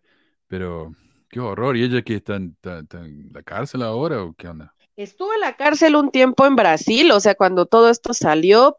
Eh, Andrade tiene ahí conexiones con la política también aquí en México. Este, estuvieron los dos en la cárcel y al final los dos salieron. Ella salió, este, aparentemente, eh, ¿cómo se dice? Cuando no, como inocente, no, no inocente, sí, como que le quitaron los cargos y así. Pero pues la, la red es que si ves, hace poco, por ejemplo, la acusaron de que de, este, de maltrato a las personas que tenía trabajando en su casa o algo así. O sea, ya no, ya no está exactamente lo mismo, pero yo creo que sigue habiendo rasgos. Este, pero sí, a mí también me gustaba mucho de, de niña. yo, yo me gustaba hacerle shows a mi familia y uno de los shows que hacía, cuando tenía cuatro o cinco años, ¿no? Este, era, voy a traer el pelo suelto. este, sí, y pues, Absuelta, dice, fue absuelta. Sí, Fue absuelta y ahí anda, pues retomó su carrera. De hecho, ya cuando regresó con, creo que la primera fue, todos me miran, no sé, regresó por ahí con su carrera y la volvió a armar y ahí anda, ¿no? Está con, ya ahorita otra vez está un poco en el ojo crítico, pero hubo un tiempo en el que fue como si nada hubiera pasado para ella. Y lo ahorita, por ejemplo, de él también salió y ahí sigue, o sea, el tipo creo que tiene un canal de YouTube y anda como si nada por la vida. O sea, con todo lo que hizo y seguramente sigue abusando por ahí, ya no tiene los mismos medios, pero ese tipo de personas siempre buscan la, la forma de, de hacerlo. Otras, eh, un poco también, como quería mencionar, que esta, esta secta manipulaba, era a través de algo que este, o sea, una alegría constante, como manipulación positiva. Este, no, no hay víctimas, aquí todo está bien, o sea, o, está todo bien en Sion, algo así, este, algo así funcionaba, ¿no? O sea, esta constante, no sé cómo llamarlo, no sé si haya una palabra, pero este constante de, de no te enfoques en lo negativo, de nuevo, ¿no? De una forma parecida como la iglesia de, ay, no critiquen, está muy mal. Eso va en contra, ¿no? Porque aquí también lo que las faltas era, si tú empezabas a cuestionar a Vanguard, este, toda la organización estaba hecha de tal manera que era para protegerlo. Ay, bueno, también, eh, eh, hace rato que mencioné a Nancy, lo que se me pasó es que ella también tenía su propio título. Él era Vanguard y ella era la prefecta. Este, ajá. Entonces, ahí tenían, ahí también, digo, ella, yo eh, estoy pensando que va a haber dos programas más de estos, uno para hablar específicamente de Nancy, porque también es muy interesante su historia, y otro para hablar del dos, del sistema de dominación ahí y de cómo las cosas que les decían a las mujeres, ¿no? Este, Déjame que esto. Mira, acá en el Insider dice, otros miembros eh, vieron EM para crear un refuerzo positivo y fetichizar la vulnerabilidad. EMDR se realizaba uno a uno, como en la cienciología, con un paciente hablando confidencialmente con un terapeuta en una oficina. Pero con el método EM de Rainier, un miembro de Nexion compartió su pasado vulnerable y traumático frente a una multitud. Cuando Rainier u otro miembro de alto rango que dirigía un EM consideró que el miembro había logrado un gran avance, la audiencia aplaudió y vitorió en celebración. Según Scott, esta configuración crea intencionalmente un refuerzo positivo, por lo que los miembros quieren compartir información aún más vulnerable. El grupo por- proporciona influencia y presión sobre las personas que, eh, para que se exponga. Obtienen un refuerzo positivo cuando lo hacen, se exponen. La gente anima, la gente sonríe, la gente lo refuerza, dijo Scott. Entonces, como te van metiendo más y más, ¿no? Entonces va a ser una, una vinculación positiva entre este sentimiento de, de alivio y que la gente te acepta con la secta. Así que, Claro, y, y, y pensando de las similitudes con la, con la iglesia mormona, pues es un poco. Aquí hay una, eh, yo no, no, no se relaciona exactamente tanto, pero vino a mi mente ahorita que leías eso.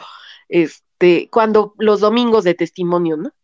Este, y la gente pasa y cuenta su historia y llora y, y hay una reafirmación, a lo mejor a veces no en llorar, pero en pasar y repetir algo y, y, y ahora soy feliz gracias a la iglesia. Así, miren, todo estaba tan mal en mi vida, pero ahora, o sea, igual mi casa se sigue cayendo, estoy incendiada, todo está mal, pero miren qué feliz soy.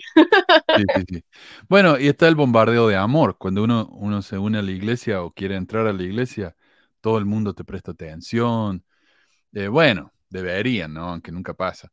Eh, deberías tener una, una familia que es, son los amigos tuyos para eh, hacerte la- ayudarte a hacer la transición dentro de la iglesia. Eh, luego ¿Qué, decía Hinckley? Que necesitaban para quedarse un llamamiento, amigo, un, un amigo. llamamiento. y algo más. no sé. ¿Cuál era la Pero otra? sí, sí, sí. O sea, mantenerte ocupado y reemplazar a tu eh, grupo social por un nuevo grupo social dentro de la iglesia. Esa es la idea. Pero te tratan muy bien. Igual que la misión, cuando, cuando te vas a la misión, todo el mundo te, te, te- te hace sentir tan especial, te hace una despedida el domingo dedicada nada más que para uno, y después cuando volvés ya se olvidaron. Ya está. Mm. Eh, el bombardeo de amor, sí. Muy similar. Sí, pues es igual la iglesia maneja este, sea feliz, sea mormón, que ya no mormón, pero todavía hay este de, el evangelio es felicidad, ¿no? O sea, todo fuera de aquí no es felicidad. Aquí la felicidad está de esta rayita para acá, ¿eh? De allá es mentira.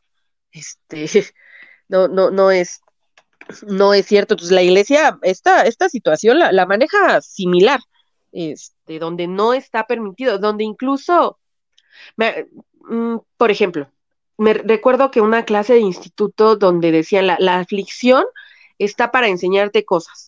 Cuando algo malo te pases, no te preguntes por qué a mí, pregúntate para qué a mí, o qué, este, porque obviamente todo lo malo que te pasa debe tener un propósito, ¿no? Este pensamiento es tan horrible, les voy a decir por qué, porque a lo mejor puede sonar bonito, ¿no? Es esta situación de te impulsa y sigue para adelante.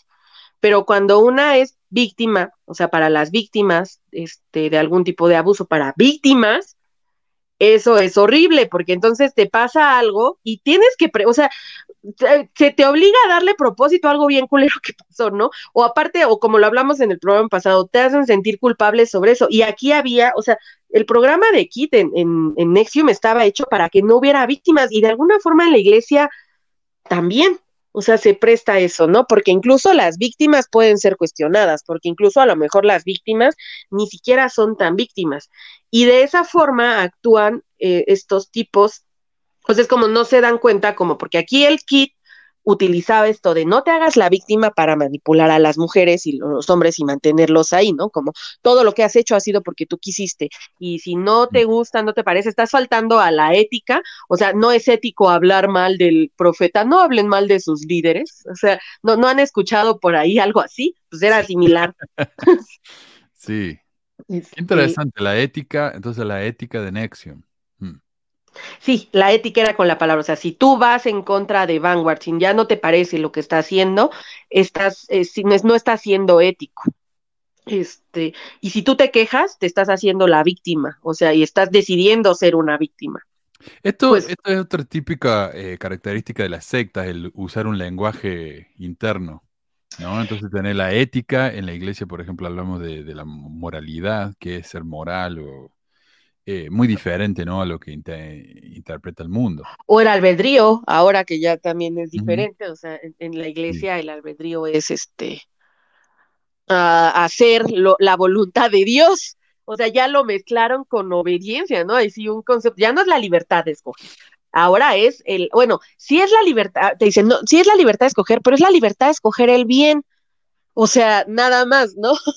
Así de, tienes libertad de escoger el bien. Si escoges el mal, en lo que con nosotros consideramos el mal, este, pues estás haciendo mal uso de tu arbitrio, ¿no? Sí. O no es arbitrio. Es no sé qué, como ahí hay una situación del que dices, entonces, ¿qué es, no? Pero bueno.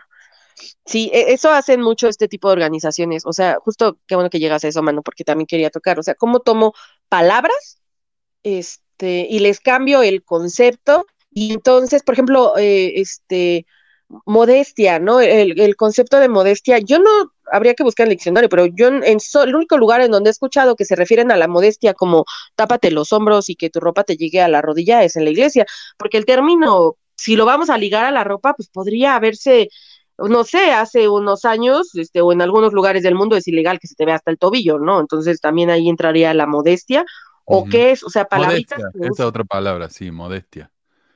Sí, exacto. Sí, entonces entendemos en, en, con Nexium palabras como ética o como, bueno, la, la, la víctima o, o, éxito, este... Ah, lo que sí, por ejemplo, es que ellos lo veían como un filósofo. O sea, no era una situación de una religión, pero sí veían a este tipo como una especie de gurú, filósofo, que les iba a proporcionar algún tipo de conocimiento, si no venido del cielo, venido de su cabeza, ¿no? Que ah, según ellos era muy inteligente, inteligente o eso creía la gente.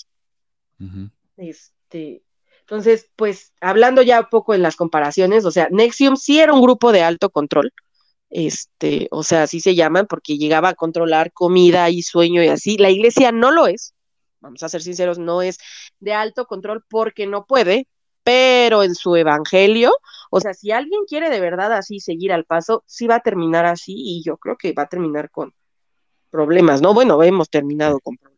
Sí. Bueno, y lo que decía también de que él, él se creía tan inteligente, es como, eh, te, pone en, una, en un pedestal, ¿no? O sea, él tiene acceso a conocimiento que el resto de la gente no tiene. Eh, a, causa de su inteligencia en la iglesia es a causa de que hablan con Dios, aunque cada vez hablan menos con Dios, pero esa es la idea, ¿no? Eh, sí, Y, tienen a los líderes como tú, vas y hablas con tu obispo, por ejemplo, para que, y tú, o sea, lo que intenta la iglesia no es un grupo de alto control, porque el líder principal no puede estar checando todo, pero sí se manejan en, por ejemplo, las entrevistas con el obispo, o sea, el tener que ir y confesarte, o el que cuando tengas un problema optes por ir a hablar con este obispo, y pues todas las religiones hacen eso, ¿no? También los católicos, hay unos cuantos puedes ir, confesarte y hablar con ellos, pero la iglesia mormona, por el cómo son sus actividades, influye muchísimo más, ¿no? Porque pues con a lo mejor la católica vas, te confiesas y pues el, o sea, hasta ahí pero con los mormones vas, hablas con el obispo y los obispos son bocones, o sea, se burlan mucho de que si la esposa del obispo lo chismea, pero pues para empezar el obispo fue el que se lo dijo a su esposa, ¿no? O sea, el primero que no se lo pudo callar. Este, y de ahí entonces, eh, cuando, o sea, el ir y tener que decir tus, tus pecados, yo creo que también algo ahí hace clic. Yo, yo personalmente nunca confesé todos mis pecados y, y creo que a la larga eso fue lo que me ayudó a salir este, un poco, ¿no? Influyó el no haberme expuesto así, porque yo tuve amigas que sí lo hicieron, que, y que eso les hizo estar expuestas a otro tipo de señalamientos, este, no, no de frente, pero se sabía, ¿no? De esas cosas que todo el barrio este, chismea. Claro, sí, sí. Este, eso, eso te hace la iglesia. Y esa es una forma de controlar. No es la misma que, o sea, no hay un, un vanguard ahí atrás diciéndote que solo puedes comerte una manzana al día y que duermes, ah. duermas tres horas. ¿no? Esa es la otra cosa. Las chicas tenían que escribir y contar lo que comieron. Y si querían comer más, tenían que pedir permiso. Algo así, ¿no? Sí, sí, a las que tenía controladas en el programa de dos, sí lo, lo manejaba así. Te ya en un programa, en el próximo voy a hablar más de cuál era, porque está muy cabrón. O sea, no, no quiero decir, no, voy a hacer un poco de quiero hacerles la emoción, porque es, para no creerlo. O sea, es, ¿neta? sí. sí, para que. no, es cierto, sí. Sí. Pero sí, efectivamente les controlaba las calorías, este cuenta, este contarlas, las tenía sin dormir casi este, y es una forma de, de abuso, o sea, hay un, se llama modelo Byte. Este, el Byte, sí. Ajá. Sí, Adriana me estaba compartiendo. Y, y nunca hablamos del modelo Byte. Y yo creo que no lo voy a hacer solamente porque hay tanta gente que ya lo ha hecho. Eh, pero quería compartir acá rapidito lo que dijo, lo que me mandó Adriana. Dice, modelo Byte o control mental. Uno, control de la conducta. Relación de la realidad con quien viven y se relacionan. Ropa y estilo de vestimenta. ¿Qué comen y qué tienen prohibido tomar o comer? ¿Cuánto tiempo pueden dormir? Dependencia financiera. Poco, mira, e- eso de la dependencia financiera, tenemos, por ejemplo, discursos de los líderes que dicen, pagan el diezmo, si tienen que pagar el diezmo o alimentar a sus hijos, paguen el diezmo y nosotros les vamos a dar el dinero para que alimenten a sus hijos. O sea, nos están diciendo literalmente que tenemos que depender financieramente de ellos. Poco tiempo libre, vacaciones y descanso.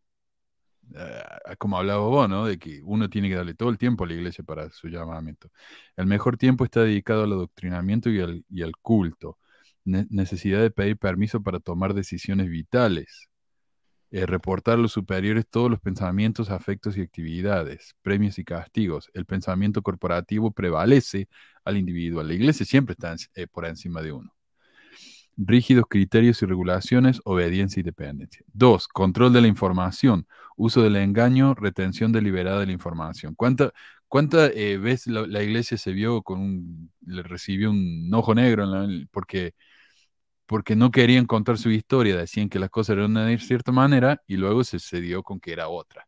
José Smith sí tuvo esposas plurales. La iglesia por cuánto tiempo lo negó.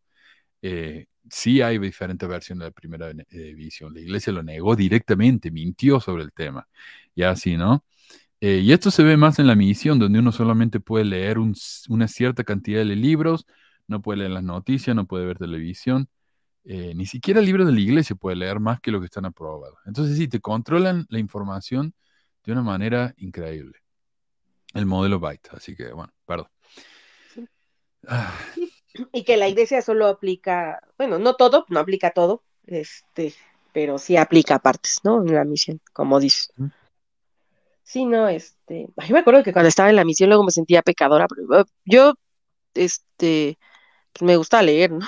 Entonces por ahí, de repente en casas donde me encontraba así algún libro, aunque no fuera así, por ahí me, o sea, me encontré El Principito, me encontré Las Valquirias, cualquier revista por ahí que decía, por favor, alguien deme algo, o sea, ya me había leído como la biblioteca de la iglesia, era, son cuatro libros, ya me los había leído como tres veces, ya, por favor, alguien deme otra cosa. ujú. Sí. Este, Ah, mira, VSGA dice, yo sí he tenido albedrío.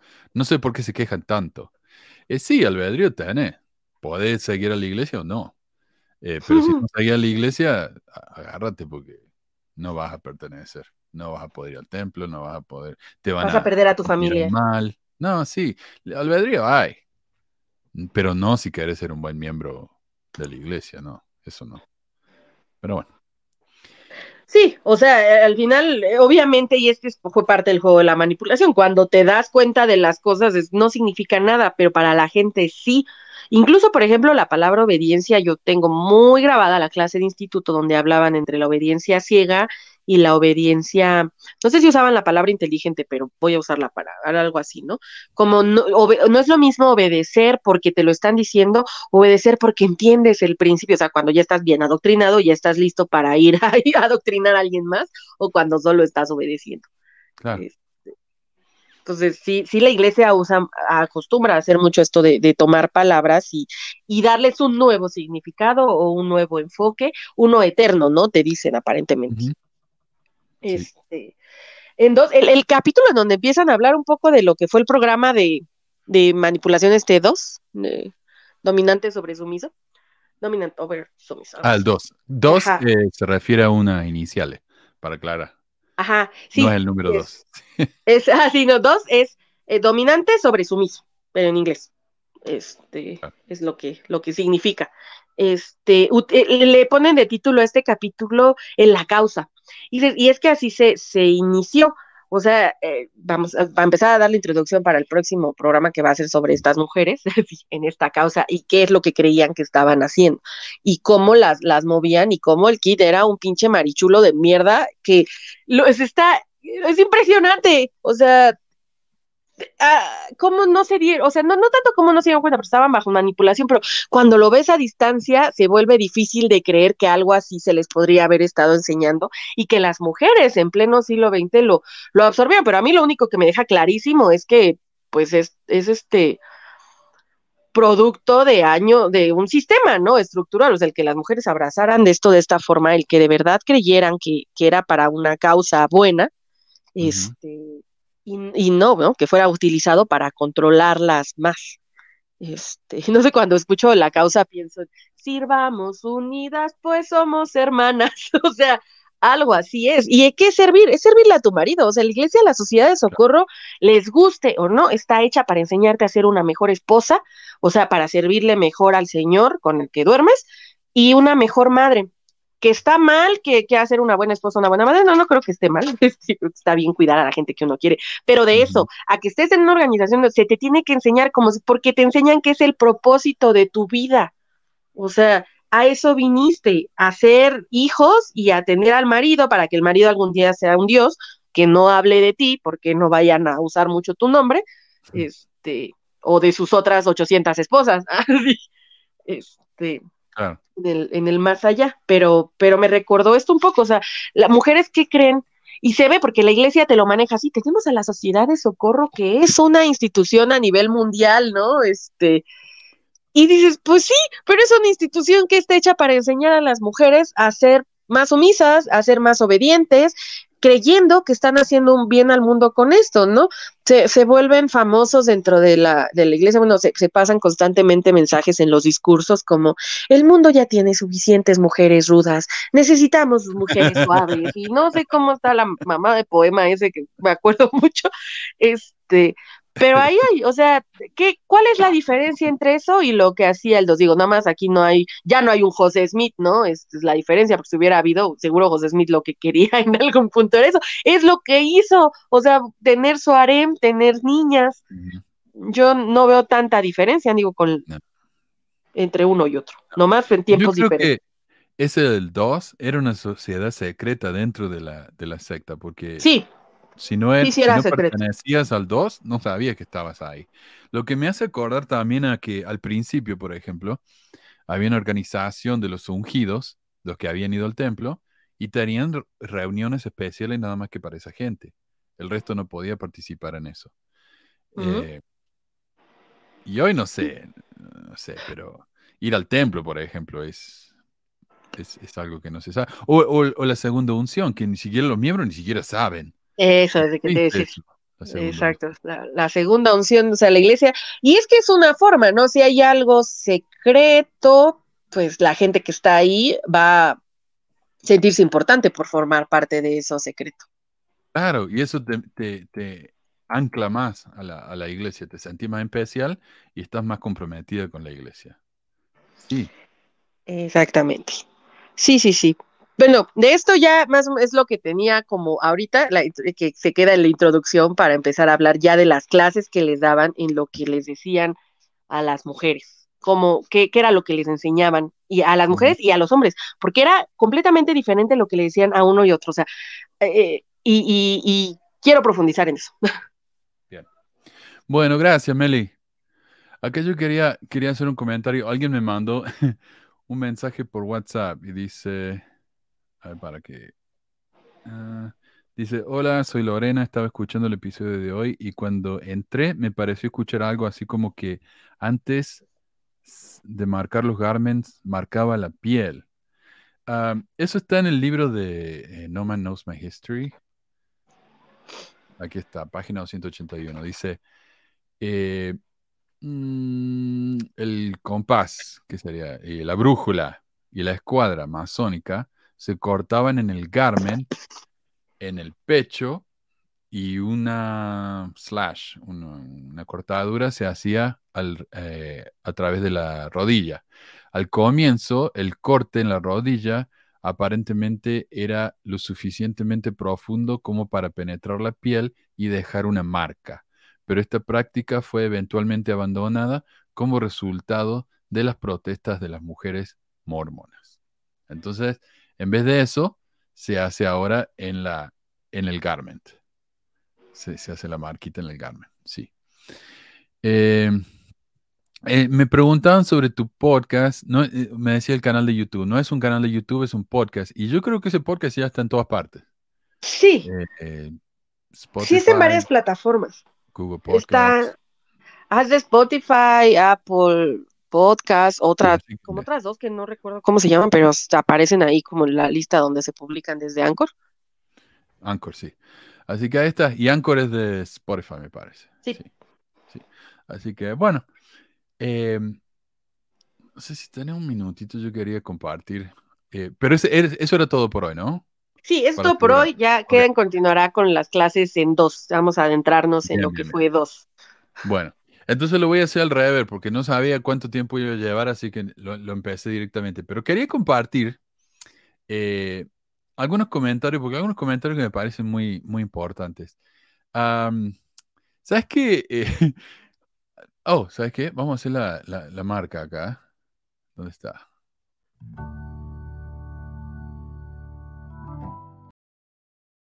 Ah, bien, para que quede bien marcado. Bueno, em, el Super Wizard acá me comentó en el video de Archuleta. Yo digo, ese video es el video que no deja de, dar. Dice, si saben que dentro del cerebro existen prog- programas para ver, oír, sentir, pensar, etcétera, entre ellos los programas de la personalidad que pueden verse alterados por diferentes situaciones. Ser homosexual no tiene nada que ver con gustos, con el ADN, con que tengas un espíritu de mujer, pero sí tiene que ver con procesos químicos y entorno social que modifican la personalidad. Y este hombre yo creo que él no entiende la diferencia entre ser homosexual y ser trans. Eh, solo basta cinco minutos para accionar el switch de la personalidad y de inmediato sentirás que eres un pollo, caballo, burro, Superman, hombre, mujer, hombre, hombre, mujer, homosexualidad, y que asimismo como en cinco minutos se puede activar, también se puede desactivar. Es triste pensar que hay personas que manejan este conocimiento sobre otros para usarlo con fines perversos. Sí, es verdad, eso nadie te lo dice, ni te lo cuentan menos, eh, ni te lo cuentan menos los científicos sociales a expertos en este tema, porque es fácil y rápida la transformación hacia una persona específica por fines económicos. Imaginen ustedes que este conocimiento también lo tienen algunos médicos, empresarios y hasta gente común que lo usa para su beneficio. Es cruel. Esta gente tiene el control remoto sobre otra persona por fines perversos y económicos. Claro, o sea, si sos gay, no es porque realmente seas gay, es porque alguien te, eh, activó un switch en el cerebro y por eso sos gay. Así que... No, no, no se sabe dónde está ubicado ese switch, ¿verdad? No, él nomás sabe. Él y los empresarios que, que lo han hecho. Pero nadie te lo va a decir. Esto es una de esas conspiraciones, viste, que, que nadie ha dicho nada hasta ahora. Muy, muy misterioso. Acá mira, uh, perdón, ahí puse el número. Uno me escribió, me dice, Pesquiso, envíame el PDF de la ceremonia. Le digo, perdón. El PDF, por favor. Digo, ¿te conozco? No, pero en su video pusieron que le escribíamos a este número. Y le digo, y decidiste escribirme, llamarme pesquiso, no presentarte y exigir algo de mí. Interesante. Le digo, no. La próxima vez cuando aprenda algo de educación, intenta de nuevo. Me dice, estás muy sensible, estás con tu día, imagino. Esa es la, gente que, ¿Cómo? que- ¿Está aquí? estoy en mis días, estoy con el periodo, ¿viste? Ah, mira, Eh, aparte de todo por eso. misógino. Claro, me, me escribe así, pesquiso, dame el PDF. Así de una, ¿viste? Ni se presenta. ¿no? Este es algo que me compartieron, la persona que me lo compartió pidió que no diera su nombre, pero eh, esto está libre en el, en el Facebook de esta persona y yo no soy amigo de él y lo pude ver. Así que eh, un tal Héctor eh, comentó esto, dice, y después de cuatro días de, los, de lo más interesante, por fin termino la conferencia HAS 2023, una conferencia de la iglesia a la que pertenezco, para los que tengo agregados y no saben o sabían, y me llevó un sabro, un sabor, creo que quiso decir, agridulce de esta experiencia. Casi no soy de hacer este tipo de posts, pero creo esta vez totalmente necesario el hacerlo, y es que la verdad quisiera empezar pidiendo públicamente y de la manera más atenta que el elder Félix Conde hiciera una disculpa pública a los miembros y no miembros, tanto fuera como dentro de la iglesia. Y este Félix Conde es un 70, me parece, autoridad de, de área. Dice, ahora, ¿por qué mi petición? Simple. El día de hoy, al finalizar la conferencia Haas, tuvimos un pequeño momento donde aprovechó a darnos unas cuantas palabras. Al principio fueron unas, fueron una atenta invitación a acercarnos más a Cristo ah, y tratar de seguir su ejemplo. Sin embargo, cuando comentó que esta conferencia no se enfocaron tanto en hablarnos, en hablarnos tanto sobre el matrimonio, pues es una decisión más personal, hizo un comentario comparando a las personas que no son miembros de la iglesia con la basura. Así, textuales sus palabras. Seguido de esto, continuó su discurso hablando sobre la misión, su importancia y otros temas, finalizando con una invitación a acercarnos más a Cristo. Al, escuchar tal aseveración sentí una especie de incomodidad. Perdón que no puedo hablar hoy. Incomodidad, a lo que decidí no quedarme de brazos cruzados y me acerqué al púlpito para tratar de hablar con él. Me abordaron un matrimonio y me preguntaron que si todo estaba bien aprovecho, aprovecho ah, para agradecer nuevamente a los hermanos con los que hablé, que trataron de darle una interpretación más agradable a lo que dijo el Elder. Sin embargo, me hicieron la invitación a que todo, de todos modos hablé con él, Elder Conde, acerca de esto. Como fue a la hora de la comida, salí a los jardines de la iglesia y él se encontraba ocupado viendo que le sirvieran sus alimentos. Lo esperé un momento y cuando al fin tuvo un momento para hablar conmigo, le pregunté, cuando usted mencionó que no busquemos entre la basura, ¿a qué se refería? Considerando la posibilidad de que, como le comenté al matrimonio anterior, había algo diferente en el mensaje y no lo había captado. A lo que su respuesta fue, pues eso, no vas a buscar a una pareja entre lo peorcito. Digo, no vas a ir a un basurero a buscar algo. Como se encontraba mi novia por ahí, aprovechó para preguntarle, ¿a usted, señorita, ¿Qué preferiría alguien que sea miembro de la iglesia, que esté más arriba que, cual, que, que quiera al Señor o alguien que esté más abajo? A lo que mi novia le comentó que ni siquiera es miembro de la iglesia, a lo que terminó mejor dejándonos para irse a comer. O sea, la, la, embarró mal, ¿no? Dice, no, señorita, ¿usted qué prefiere? ¿Meterse con la basura? Básicamente le está diciendo basura a ella, ¿no? En la cara, en la cara. y ni se dio cuenta. Por Dios. Eh, no lo quise detener, pero es realmente ese el mensaje que debemos llevar. Esa es la clase de autoridad que debemos acatar. ¿Acaso Cristo le dijo a sus seguidores que todos aquellos que no lo seguían eran una basura y, eran de lo peor del reino de Dios? Creo que si realmente quieren acercarse a las personas a la iglesia, debemos respetarlos primero. No se supone que somos todos hijos de Dios. ¿No se supone que antes de nacer vinimos del mismo lado? ¿De dónde surge esta idea de que aquellos que no pertenecen a la iglesia son inferiores a nosotros? Tal y como citó Cristo a Isaías, ese pueblo con sus labios me honra, mas su corazón está lejos de mí. En vano me honran, enseñando como doctrinas mandamientos de hombres. Hago un atento llamamiento a mis autoridades locales a que, a ver si tengo más, a que de ser posible hablen con sus autoridades superiores para procurar que no se pierda el verdadero mensaje y si tan cuidadosos son de la imagen de la iglesia, no permiten que ideas falsas sean regadas con esa facilidad.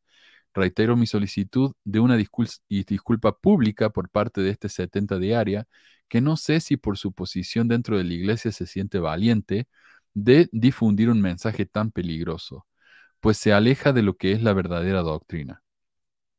Pues, ¿qué hizo Cristo cuando sus seguidores se le acercaron diciendo que había gente que andaba echando fuera demonios y haciendo milagros al por mayor? Teniendo la oportunidad Cristo de decirle a sus seguidores que eran mejores ellos por seguirlo directamente a Él, Él les dijo, si no está contra mí, está conmigo, pues su mensaje siempre fue de unificación, nunca de superioridad o de división. Y en los comentarios de la página del chico este, eh, del muro de él, es interesante porque él es un miembro fiel. Y de hecho alguien le dijo, mira, yo me fui de la iglesia justamente por eso. Y él dice, ah, bueno, yo todavía estoy en la iglesia, te invito a que vuelvas. O sea, él, es un miembro fiel de la iglesia. Pero cuando los, otros miembros venían y trataban de justificarlo al del este, eh, era siempre con, tal vez lo que quiso decir fue, quizás lo malinterpretaste, o tal vez en una de esas habló mal. O sea, siempre ese, viste, tal vez, tal vez. Pero él dice, no, él lo que dijo fue muy claro. Incluso yo fui y hablé con él y él personalmente me dijo, sí, eso es exactamente lo que quise decir.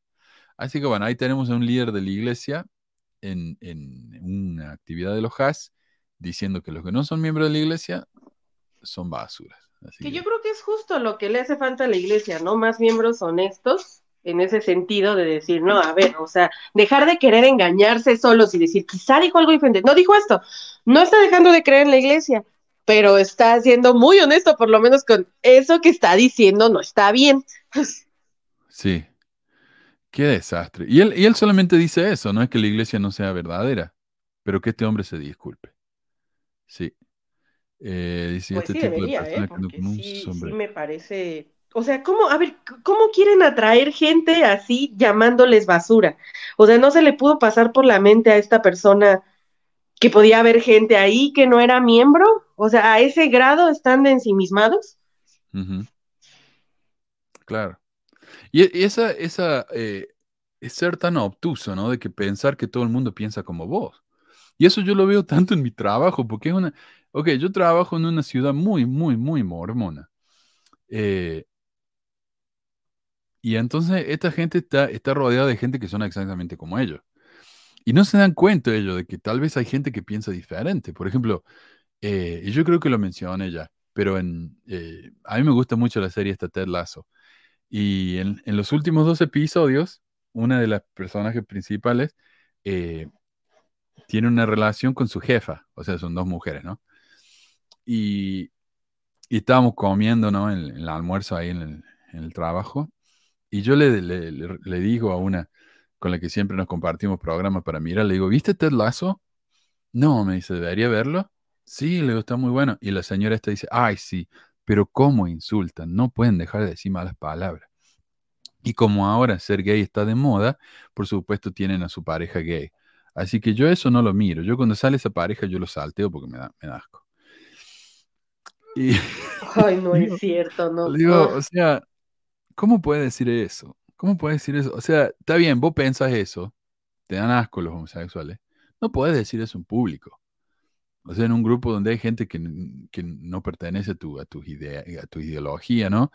Eh, y de hecho, mi, mi- el distrito escolar, que un distrito escolar es un grupo de un condado a veces o más de un condado que incluye ¿no? varias escuelas, mi distrito escolar fue investigado por el gobierno federal por racismo, por comentarios racistas por parte de los chicos y de los maestros, y no solamente racistas, sino homofóbicos. O sea, le digo, bueno, vos seguís con eso, nos van a seguir investigando, nos van a meter una multa, ¿sabes qué? Pero sí, síganle con lo mismo. Son muy inteligentes, ¿no? Pero entonces este hombre va a dar un discurso eh, a un grupo de mormones y dice, obviamente todos los mormones van a pensar como yo, que los que no son mormones son basura. Obviamente. Casi puedo sentir el amor de Dios en sus palabras. Me han hecho querer volver a la iglesia ante tal muestra de hermandad. Sí, sí, sí. Acá dice, ve, hombre, dice, pero eso es normal en la iglesia, bajar de categoría a quienes no fueron a la misión, a los divorciados, etcétera. Exacto. Eh, dice Ana, la mayoría de los líderes que discursan lo hacen desde la soberbia, incluso en la conferencia general, pocos lo hacen desde el amor. Yo no veo eso, el amor. A veces lo veo un poco en, la- en- en los discursos de las, de las hermanas o en los discursos de, de Uchtdorf. Pero lo- los hombres de Utah, no. No lo veo yo. Eh, bueno, y Los una hombres de cosa, Utah son la representación más clara, un hombre blanco, hegemónico. No se puede vivir más en una burbuja que ellos. Incluso yo, dimos, en una conferencia, perdón, empecemos. En una conferencia hace unos años, dieron un discurso llamado Las mujeres son increíbles, a ver si lo encuentro. Eh, en que nos decían, ¿no? Todas las cosas buenas de, la- de las mujeres en la iglesia.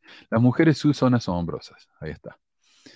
Eh, y este fue uno de los, de las, de los discursos que se, que se usaron para la escuela dominical. Eh, no la escuela dominical, el sacerdocio y las mujeres jóvenes. Y yo en esa época era maestro de, del grupo de sumo sacerdote. Y bueno, y les presento, dice, bueno, hoy vamos a hablar de un discurso que se llama son asombrosas. Y un tipo, Chuck, dice, ¿y por qué no damos eh, clase de por qué los hombres son asombrosos? Digo, bueno, flaco, porque todo lo que hacemos en la iglesia es hablar de lo, lo asombroso que son los hombres. Le tiran una migajita a la mujer y te queja, o sea, E- Esto también me hace acordar una vez cuando mi, mi ex esposa, cuando todavía estamos saliendo, dice, ¿por qué tantos libros? Dice, con, con logros y, cosas, ¿no? Que consiguen los, los negros y los latinos. Yo, yo no veo libros hablando de todas las cosas buenas que han logrado los blancos. Digo, porque eso es un libro de historia normal. Pues porque mira, habla. todo está hecho para eh, hablar de lo buenos que son. Entonces, Yo se lo comenté años después y me dice eso, dije, uh, qué vergüenza. Pero sí, esa es la mentalidad, ¿no? Oh, bueno, el- el- la semana, acá tenemos el mes eh, de la historia negra, Black History Month. Dice, ay, ¿por qué no tenemos un mes de la historia blanca? Ese es todos los meses, todos los meses. El, el- Es como lo que dicen del Día de la Mujer, ¿no? ¿Por qué los hombres, para empezar, si tienen un día, pero muy es típico? Sí. ¿Por qué no? Güey, todos los días son el Día del Hombre. Eh, eh, es- eh, viven en un, en un, están en una posición de privilegio tan grande que no se dan cuenta que tienen ese privilegio. Es así lo, lo- tienen, tienen eh, una ceguera que no, lo- claro, no, no les permite ver más allá de, del hueco en el que están. Pero bueno, acá encontré un comentario yo en el, en el sitio del Mormon Defender. le fui a pedir un- un de- un- una conversación en realidad. A mí no me gustan los debates. Le digo, hagamos una conversación. Bueno, dice, pero dentro de un mes porque estoy ocupado y tiene que ser con moderador y bla, bla, bla. Le digo, ah, bueno, eso no es una conversación, es un debate. Eh, pero alguien dejó esto, dice, Profeta Russell M. Nelson, Premio Nobel de la Paz este año y premio al mejor cardiólogo en su tiempo. Y yo le puse una risita, viste, un emoji de risa porque eh, esto es tan estúpido. Y me dicen, ah, ves, lo único que sabes es, es eh, ofender y burlarte. ¿Premio Nobel de la Paz? Sí. ¿De te dónde voy a- salió eso? yo te voy a contar. Eh, pero, ¿cómo no me voy a reír a un comentario tan idiota? O sea, eh, ah, ah, mira, lo ofendimos al checo. Dice, todos los días son el Día del Hombre. Ahí patinaste un poco, pobre checo, lo ofendimos. Bueno, checo, anda, anda, la mete las heridas. Nosotros vamos a seguir en el mundo real. Sí, sí. Eh, pero a, a Nelson no le dieron el Premio Nobel de la Paz. Una universidad afroamericana estatal de Atlanta le dio el premio por, eh, le dio un premio de paz que tienen ellos. O sea, un premio, por ejemplo, acá en mi universidad de, de Weaver State, que conocen los que fueron a Weaver State, nadie más, eh, le da un premio, qué sé yo, al, al mejor patinador del estado o de la ciudad. Bueno, es, es un premio, ¿viste? Lo podés hacer propaganda de que te dieron ese premio, pero tampoco es tan gran cosa, ¿viste? O sea, es lindo, es lindo que una escuela, especialmente una escuela negra, ¿no? Afroamericana, le dé un premio. Y le dieron el premio por reconocer al Cristo universal y por trabajar por la justicia universal, dice. El bueno, y Cristo sabemos universal. Sí, bueno, en realidad yo no creo en el Cristo universal, pero bueno, eh, el punto es que, Pero le viene bien al currículum. oh, y, y ya voy a hablar de eso también, pero el punto es que Nelson eh, se juntó con la N, ¿cómo es? NAACP, la, en- eh, la organización del avance de, de la- de los, de los negros, literalmente así se llama. Y bueno, y él nunca pidió disculpa por el pasado racista de la iglesia, pero dijo que tenemos que, que trabajar para ser más unidos y aceptar más a la gente, y qué sé yo. Entonces, por eso le dieron el premio. Aunque Adriana me dice, lo más probable es que le hayan regalado un par de millones a la, a la, a la escuela y ellos como recompensa le dieron este premio. Eh, a ver. Y, y dicen Ay. que este es el premio inaugural, lo que parece ser que es un premio nuevito, que es el primer eh, recibidor de este pre- premio. Eh, ah, nunca falta el tipo con micropene que se arde cuando escucha verdad. Ahí me demonetizaron el programa. Bueno, eh, eh, Pero parece, parece que hay otros recipientes del, del premio eh, y no son personas tan importantes. Sí, le dieron el premio, creo que póstumamente, a gente como Martin Luther King, ¿no? Eh, y de hecho se llama el premio Gandhi King Mandela de la paz. Eh, y, cuando yo estaba buscando información sobre este premio, todos los resultados son de sitios de la iglesia. El 10.org, Church News, KSL, KSL, Deseret News, BYU. ni uno solo viene del sitio de la escuela. Incluso cuando te vas al sitio de la escuela, que se llama, eh, ah, ya lo voy a buscar, algo de Moore, em, no está. Ni siquiera lo mencionan. Vos buscas en la escuela esta. Eh, te, lo voy a mostrar acá. Eh, ¿Cómo se llama? Nelson. Ahí está. déjame que te muestro. Lo, lo saqué. Porque pensé que no iba a compartir más nada, pero acá está. Eh, ahí está. El premio Gandhi King Mandela. Eh, son todos sitios de la iglesia, mira. Church News, KSL, Desert News, LDS Living, Brigham Young University, uh. ABC 4, Temple Hill, KSL, Salt Lake Tribune.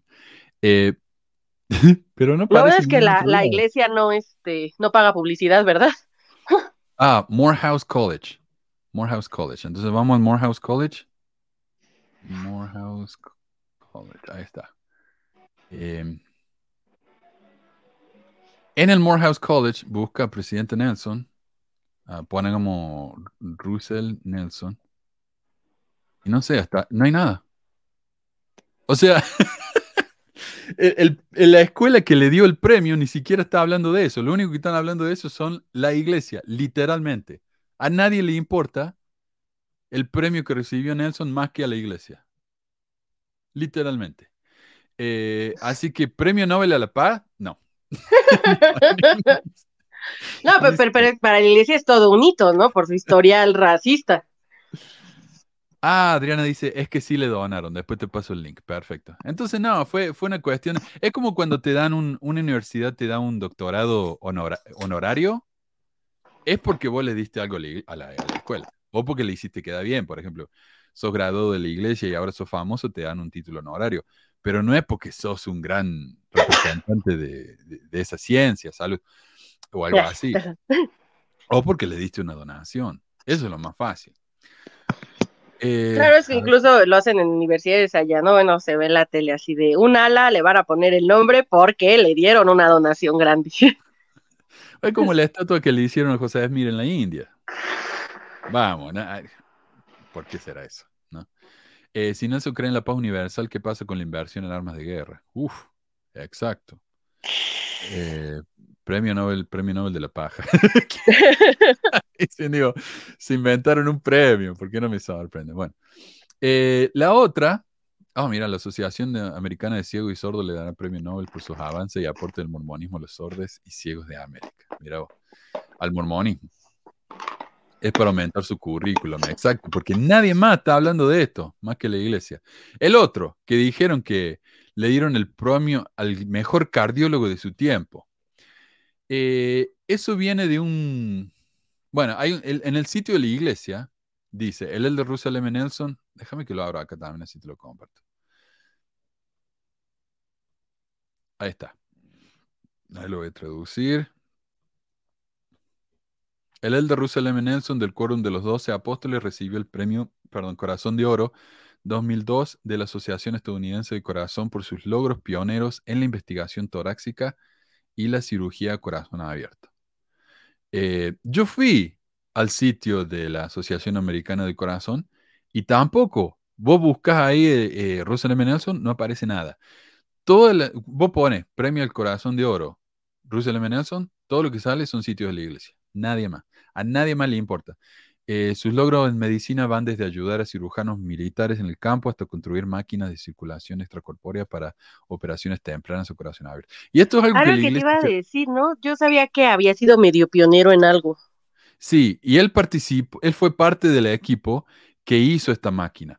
Pero cuando vos te vas a cualquier estudio eh, de la historia de esta máquina, Nelson ni siquiera aparece. O sea, él debe haber sido de uno de los que le pasaba, viste, el destornillador o algo, porque no aparece. Así estaba en el cuarto nomás.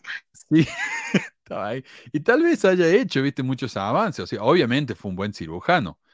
Pero el premio del corazón de oro, como el mismo sitio, mira, yo encontré en, LinkedIn el formulario, porque es un formulario que la gente vota para que le den el premio y dice, en LinkedIn está, dice, el, el destinatario del premio es un profesional de la salud ejemplar que está involucrado en el campo de la cardiología y ha demostrado apoyo y orientación enérgicos a la Asociación Americana del Corazón. Eh, el, destinatario es bien conocido en la comunidad médica y ha realizado contribuciones sustanciales para lograr la misión de la American Heart Association de reducir la discapacidad y la muerte por enfermedades cardíacas y vasculares. Eh, bueno, todos los, cardiólogos hacen eso. Todos los cardiólogos están dedicados a reducir la discapacidad y la muerte por enfermedades, obviamente. Pero mira esto, tiene que ser bien conocido y tiene que haber avanzado en la causa de la American Heart Association. Entonces, si vos te fijas, los, que recibieron este premio son ex directores de la American Heart Association, que obviamente trabajaron para avanzar su causa, eh, cardiólogos, pediatras, directores de hospitales. Había un hombre que, que ah, recaudó mucho dinero para la parte cardióloga de cardiología en su hospital infantil y por eso le dieron el premio. No es porque fuera un buen cirujano cardiólogo, es porque avanzó la causa. E incluso le dieron un premio a alguien que creó un programa de educación física en las escuelas. O sea, este no es el premio al mejor cardiólogo, es el premio a alguien que avanza, ¿no? El, el conocimiento de que hay que tener, cuidarse del corazón. Eh, Nelson obviamente ha trabajado en equipos que inventaron eso del bypass, ¿no? Eh, lo que sí es que hay un formulario de nominación y no me sorprendería que entre los doctores mormones hayan decidido premiar al, gran apóstol. Lo que también me resulta curioso es que el artículo de la iglesia cita, eh, si te vas acá el, el, el artículo este, donde le dan el premio, hay discursos, dice, bueno, se hizo un banquete para, agradecer, para felicitarlo, para el premio, qué sé yo, pero todos los discursos que cita, ninguno es de, es de eh, alguien en la asociación, sino de, de, apóstoles, de líderes de la iglesia. Tenemos acá, dice el doctor Ronald B. Doty, asociado en cirugía cardíaca, que le presentó el, el premio pero ¿qué dice? Doctor Nelson ha estado fuera de la práctica durante 18 años, pero hay una gran cantidad de cirujanos en nuestra especialidad que aún lo recuerdan por su bondad, su amabilidad, su profesionalismo y sus contribuciones. ¿En algún momento le dieron el premio porque era el mejor cardiólogo? No. Entonces, me van a tener que disculpar si cuando hacen comentarios como este, me tengo que reír, porque son, son tan ridículos. Así que bueno. Ese era eh, lo que quería compartir, los mensajes de hoy. Pero, así que bueno, muchísimas gracias, Meli, por, por preparar el tema de hoy. Realmente muy interesante. Eh, tenemos que hacer una segunda parte de esto, tenemos que hacer una segunda parte del, teorema de Kolob y varias otras cosas más, ¿no? Pero sí. Eh, tenemos programa para rato, así que bien. Ey, chisme y para rato. y, y, qué bueno que te pudimos escuchar bien. Eh, la tecnología, viste, no, no te la pudieron detener. No, ya no me la hicieron esta vez. ya, tenía como dos planes de respaldo por si no servía. Bien, bien. Bueno, gracias Meli, gracias a vos, gracias a los que han eh, colaborado, eh, donado y, todos los comentarios que nos han hecho. Así que eh, gracias a todos y nos estamos viendo entonces la semana que viene. Hasta la próxima. Saludos. Adiós.